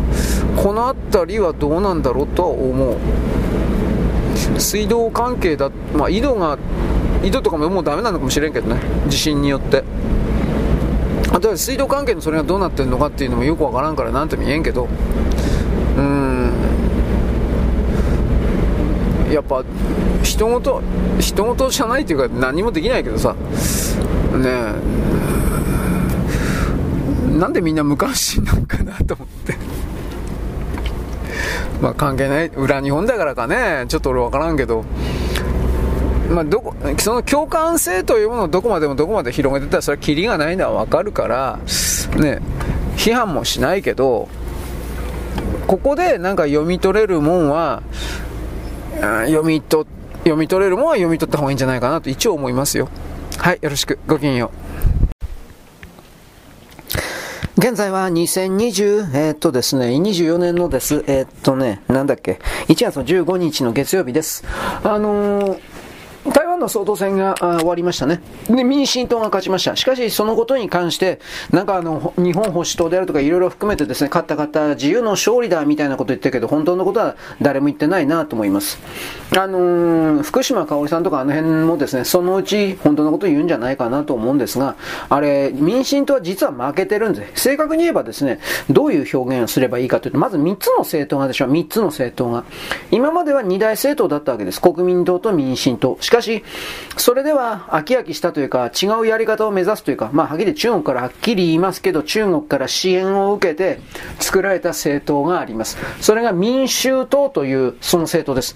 えー、カー・ブンテツだったかな？南ブンテツと書いてカー・ブンテツだったと思うけど、この人が今回あの、総統選挙に出ました。どういうことかといえばですね、まず1月13日に台湾の総統選というのは民進党の来清徳さんが40.5%、40.05%です。で、国民党の公有義さんが33.49%です。で、3位にいきなりっていうかまあ3つしかないからあれだけど、浮上した台湾民衆党というのは26.46%も、いいですか？もう、はっきり言ってこんないっぱい取れるわけないんです。本当のこと言えば。大躍進です。じゃあどうなったかというと、国会の議席というものが民進党が51になって減りました。まず、これが大事ですね。減りました。で、国民党は52になって増えました。で、みんなここしか見てないんですけど、本当は大事なところはここなんです。民衆党が8になりました。で、無所属が 2, 2です。まあ、無所属は今どうでもいいとしても。まず、完全なるねじれ現象になったというのはわかりますね。つまり、民進党というものがこれから政権をやっていくためには、国民党とはどうせ対立することになるんだから、この民衆党という、台湾民衆党というものと妥協していく政治をやるしかないわけです。ということは何が起きるかというと、民衆党は親中派なんです。民衆党は口には出さないけど、中国と合体した方がいいみたいな、そういうことを言う人たちです。ここがまず言われてない。で、少数与党になりますから、とにかくご機嫌をそ、うんそご機嫌を伺ってばっかりということになる。で、民衆党がとにかく親中派で、キャスティングボードの民衆党が、とにかく親中派だということ、これ絶対に忘れないでください。つまり、台湾の政政治というか選挙の結果というのは決して、アメリカ、日米寄りでもなく、あのー、裏側では結局その中国が半分ぐらい勝ってるということなんです。だから、今回中国というのは、あの、あんまりその強い、強めの批判というか、それはやってません。結局、あの、いろ、彼らももちろん事前の策というかいろいろなパターンを考えていたと思うけれど、本当なら国民党とですね、民衆党の総統と副総統という組み合わせにして、それで結局その、この民衆党と国民党の合体政権みたいな連中に政治を取らせて、そして中国の操り人形政権にするという予定でした。間違いなく。ところが、それが失敗した。しかし失敗しても結局この民衆党というものに対するコントロールさえ効いておれば、つまり中国の言いなりであるということを続けさせれば、まあ、結果的にですね、時間はかかるか知らんけれども、あの、中国は、その、なんていうかな、台湾を落とすことができるわけです。この部分を言う人がいないんです。はっきり言って。何が問題だったのか。まず民衆党というのは今までの二大政党というものに飽き飽きしてきた、まあ、あのね、李登輝さんの時からずっと二つでったよね。で、台湾国民がね、政治離れをしてました。ずっと。もういいよ政治なんて、みたいな。ところが、そういう形でね、政治離れしてたんだけど、中国は香港を併合したでしょあれ見てやばいと気づいたんです。あれがなかったら、台湾国民は、そのまんま騙されて、中国とすぐ一体化したと思います。経済的に儲かるから。儲かってきたから。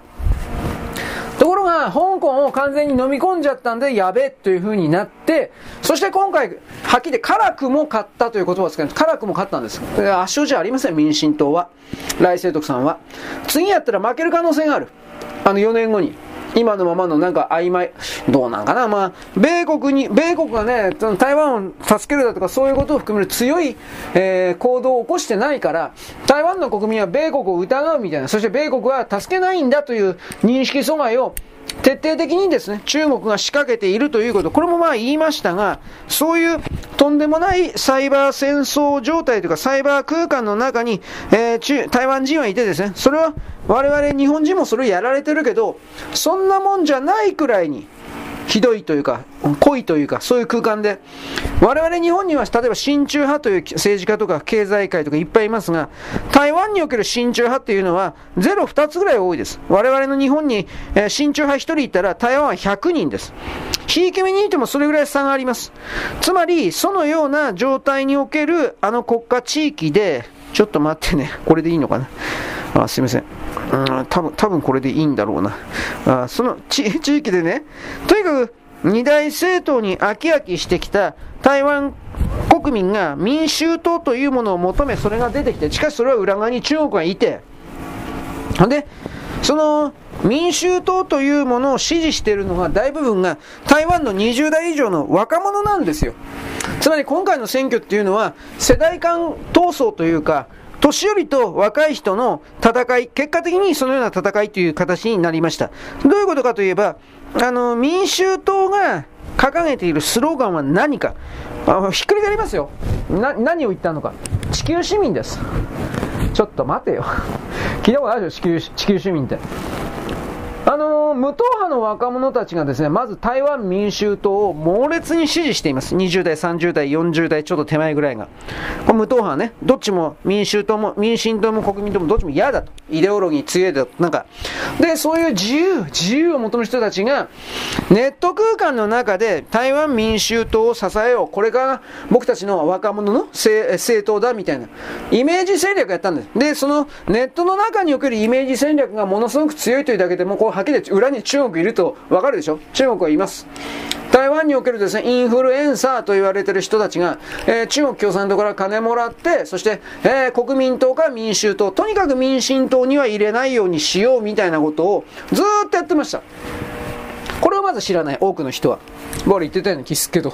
まあ、で、重要な中台関係、まずね、中国と台湾の関係は国と国との関係なのかどうなのか、そういうことに関して、民衆党は言わないんですよ。うん。黙ってんの。曖昧なの。わざとだろうけど。で、中国に対する中国政策はゼロなんです。台湾民衆党って。じゃあ、中国とはどうするんですかっていうふうに質問されると記者から、平和的話し合い、交流拡大。ね日本の社民党とか令和だとか、立憲民主党、変わんないんですよ。つまり、そのような態度、ずっと台湾民衆党というのは最初からやってきた奴らなんです。だから、これは中国共産党の国民党の別動代だと、別動体だと言われてきたけど、実際そうだと思います。つまり、そのようなものが8議席かな、取っちゃったということの意味ですよ。台湾民衆党の党首、南分鉄、これ、カー分鉄だったと思うけど、この人はですね、まず台湾市長に立候補しまして、で、いわゆる市民派というですね、もうこの時点で、なんか菅直人みたいな、ね、すっからかんの菅直人みたいなイメージですけど、市民派というイメージで、まず台湾の若者勢力に、台北のですね、若者勢力に支持を集めました。大衆の人気をつかんだわけです。で、以後ですね、台湾選挙の台風の目にいつもなってたんですが、政治思想がゼロなんです、この人。人々は台湾はこうやってこうしなくちゃいけないみたいだとか、そういうのは本当ゼロなんです。それが結局、例えばカーブンテスがちょっと前に、いや、去年ぐらいかな、アメリカに訪問した時に、アメリカに呼ばれたんだろうけど、アメリカ訪米した時に、何も言わなかったんですよ、政治的なことを。中国との関係をどうするだとか。もちろん、アメリカとの関係を深めるだとか、そんなことも何も言わなかった。確か、全然トンチンカンなこと言ったんじゃなかったかな。自分の、えー、親戚の、なんか、そもそも、第1番目にですね、外交にアメリカ行ったとか中国行ったじゃなくて、全然関係ない、マコ、フィリピンだったかどうか、本当に全然関係ないとこ行ったんですよ、確かこの人。自分の親戚だったか一族の関係がどうのこうの。そんなことすんなよ。だから、でもそういうの大人気なんですよ。違う。ね。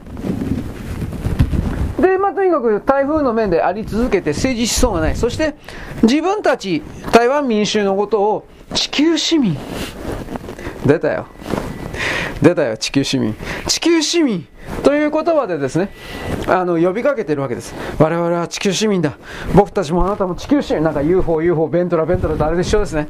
僕たちとあなたは地球市民だ。さあ、分かり合おう。なんかそんな、なんか、なんか昭和の、えー、っとね、インターナショナルでしたっけ？コミンテルンでしたっけ？うん、こいつらが最初に作ったんだよね。地球市民ってね。元は共産主義者の、共産主義の連中が作った西側のね、人類を騙すための言葉のスローガンなのに、その何十年も経ったやつを、今このカーブンテス台湾民衆党使うんですよ。だから背後に、あのー、インターナショナルというか、その、ソ連の持っていた謀略組織は事実上中国に吸収合併されちゃったから、そこから考えたら、あこいつらの背後にいるのが、明らかに誰がどう見たって中国だってわかるでしょ。中国なんですよ。んなもんはっきり言って。だから、ちょっと待ってね。すみません、今タオル畳んで、昨日もこんなこと言ったような気するけど。えー、だからね、来清徳政権というのは、非常にやばいものを抱えたという言い方ですね。うん。明らかに中国のスパイである。まあそう、今はね、隠してますよ。だけど、明らかにその中国のスパイであるとみなされても仕方がない、こいつらを、どうやってコントロールすんの？無理し、無理、無理、無理、無理、無理じゃないの。いろんなこと思うけど、俺。まあ、とにかくそういうことで全然民進党勝ってるわけじゃないんですよ。とにかく、その言えることはね、台湾の若者たちは、グローバリスト。グローバリズム。だって地球市民がね、どうのこうのということはさ、ジョージ・ソロスだとか、ああいう人たちが言ってるような考え方、正しいよ。それこそが僕たちの若者のなんたらかんたら、みたいな、ここういう人たちですよ。もの考えてないっていうことですよ。明らかにそうだろう。ちょっとか、ちょっとやら地球市民だとかさ、世界市民だとか、なんか、なんか市民、シチーズン。この市民という言葉の使われ方、前後の文脈読みや、それが謀略的なものかどうかっていうのは普通わかるだろう。ところが彼らはそれを考えもしない。考えるつもりがない。ね。まあ、だから、なんか他のね、NHK 的なとこ知らんけど、産経とか、ああ来世徳さんで大丈夫だよ、安心だよ、ネットまとめサイト大丈夫だよ、安心だよ、いやいやいやいや、違うから。まあ確かに国民党と民主、台湾民衆党のペアになるよりは、ま、はるかにマシだったと言うけど、議席が51で減らしちゃった時点で、あの、中国のコントロールをこれから受けますということを言うようなもんで、なおかつそれらの26%も支持率を与えたということの台湾の若者たちが、さっき言ったジョージ・ソロスとかあの辺みたいなグローバリズムのダボス会議とか、ああいうもの、これは、これは正しいよみたいな、こういう奴らなんですよ。ね。これ、過去にね、台湾っていうのは、新民党だとか、台湾団結連盟だとか、時代力量だとか、まあ、はっきり言って法末の政党がいっぱいあったんです。で、法末の政党に、えー、なんていうかな、投票するような台湾市民というか、まあ、もちろんいたんですが、今でもいるんですが、これらの二大政党なんか嫌だ。だから僕はその法末政党に入れるんだみたいな人たちが、今回はみんな、あのー、なんていうか、台湾民衆党に入れちゃったんですよ。だからこれ、この投票行動とかこのパターン見たら、これ明確に中国が仕掛けて、いろんなシナリオあっただろうけど、中国が仕掛けて、そしてこの言葉使いたくないけど、成功したんですよ。爆弾なんですね。と僕は思います。はい。で、ついでに今なんかグローバリズムって言ったからチラリと。あの、ダボス会に開きますよね。15日ですよね。スイスですよね。世界経済フォーラム、ダボス会議。ところが、あの、なんか誰も行かないみたいらしいんですけどね。まあ一応信頼の再構築とかというタイトルなんですが、ブリンケンでしょ？サリバン、サリバン補佐官ですね。あと中国は李強ですね。李強首相ですね。各国の首脳がですね、だいたい60人以上が出席する予定です。今のところね。で、日本の初参加者、参加者というのは企業人ばっかりです。企業関係者ばっかりです。で、岸田政権はですね、えー、っと、新藤さんだったっけ？新藤さん。新藤だね。新藤義孝さん。で、新藤義孝さんって、あの、経済財政再生省でしょなんかそんなん。で、ゼレンスキーもやっぱり来るみたいですね。出席して演説する予定だそうです。金くれ金くれですよ。はっきり言って。中東からはカタールとか、アラブ首長国連邦とか、偉い人たち、首脳たちね。イスラエルからですね、ヘルツォム大統領が出ます。で、国連のグテレス事務総長であるとか、あと、名前挙げたらキリがないけど、40カ国以上の、いわゆるあの、国々から代表者がこのダボス会議に送り込まれていきます。まあ、参加します。で、今、今13、15ですか。もう今日、明日になるの現地時間だったら。まあ、とりあえずプライベートジェット山ほどですね、えー、飛んで降りて、現地の飛行場はもう、ま、満タン状態です。ダボス会議でですね、偉そうに地球温暖化とか環境を論じるけれども、あのー、参加者は温室効果ガスのですね、排出量が非常にプライベートジェットで乗り付けるわけです。言ってることやってることは違うんですよ、こいつはいつも。で、去年のダボス会議にですね、付近の空港に、あの、着陸したプライベートジェットは1040機です。えー、これは二酸化炭素の排出量で言うんだったら、自動車35万台分の排出量に相当します。だからこいつら本当に言ってることでやってること違う。だからグレタってやつはさ、な、ねこれなんで言わんかったんかね。なんかあとヨットで行くとかなんとかどうのこうのって言ってたけど、それ、最後のとこだけヨットで、あとは途中で飛行機で行ったんじゃなかったっけ？なんかあの、なんか木曜スペシャルだとか、川口三原体みたいに。あと猿岩石だったっけ？もう忘れちゃったけど。はい。まあ注目を集める国はここいくつかあります。あの、韓国はサムスンと SK と現代自動車で LG 大手企業トップが実は欠席します。うん。2023年はですね、プザンが立候補しておりました2030万博韓国、えー、まあ、プザン。これをですね、誘致させるために宣伝兼ねて、ヤン大統領以下ですね、おびただしい数の韓国人の財界人がダボスに乗り込みました。ところがリアドに奪われました、万博は。韓国が蹴られた。つまり、彼らにとってすれば、韓国にとってすればダボスの重要性が落ちたわけです。で、最もダボス会議というのはグローバリストばっかり集まり、赤ばっかり集まって、あのー、左翼的というか左、日赤、日本赤軍みたいな奴らばっかりの変更が偏ってるっていうのがありまして、今の韓国の政権というのはレッドではないですから、少なくともレッドではないということを偽装している政権だから、ダボス会議とは距離を取った方が利益があると見たんでしょう。で、ダボスって今言ったけど、世界のメディアはダボス会なんかはっきり言って、あの、相手にしてないんです本当のこと言えば。これよりも、アイオワ州です、アメリカの。あの、何が始まるかというと、共和党大統領候補選手の予備選挙が、1月15日、アメリカだから日本時間明日ですね。1月15日からアイオワ州から始まります。米国の13日の世論調査においては、トランプ大統領が48%ダントツです。強み。ところが日経ヘイリーが日経理国連大使、元国連大使が 20%, 20に追い上げていて、ディサンティスの支持率を上回りました。で、トランプ大統領はですね、あのー、おそらくパリ協定からの離脱は、まあ、間違いなくやるでしょう。だからその彼は、まあ、ダボス会員関連にしても、これからも行くことは多分ないという言い方は言えるんじゃないですかね。アメリカは明確にモンロー主義というかそこに戻ります。まあそれがそもそもが彼らの正しいあり方だったという言い方ではあるんだけど。はい。というわけで、えー、世界の形はですね、今まではオバマとか自称バイデンたちの、えー、なんていうかな、泥棒たちの、し、あのー、奴隷商人たちのターンだったんですが、これいつらが結局のところ、いわゆる、その、なんていうかな、多くの人々の生活を全く豊かにしなかったんで、これら、こいつらがどれだけ裏側でですね、繋がっていても繋がってますが、あの、ノーと言われているというか、多分そんな言い方なんじゃないですかね。うん。でもだからといってそのトランプ大統領云々が盤石だみたいな。僕はそんな都合のいいちょろいことは言いません。どうせそんなことはないんだから。世の中的には。はい、というわけでですね、まあそんなとこですかね、あの、うん、サントリーのトップがどうのこうの、まあ、それ今言ってもしょうがないよね。はい。というわけなんです。まあ、あの、後で言うけど、サントリーのトップがですね、移民はこれ以上いらんみたいなこと言ったんです。これはこの人は一体どういう、どっちの側に立ってんのかなとかいろいろ思いました。うん、左の側でもなんか仲間割れ的なものが起きてるだろうなと思ったけど、そのあたりのことも関係してんのかなとも思ったが、まあこれはよくわかりません。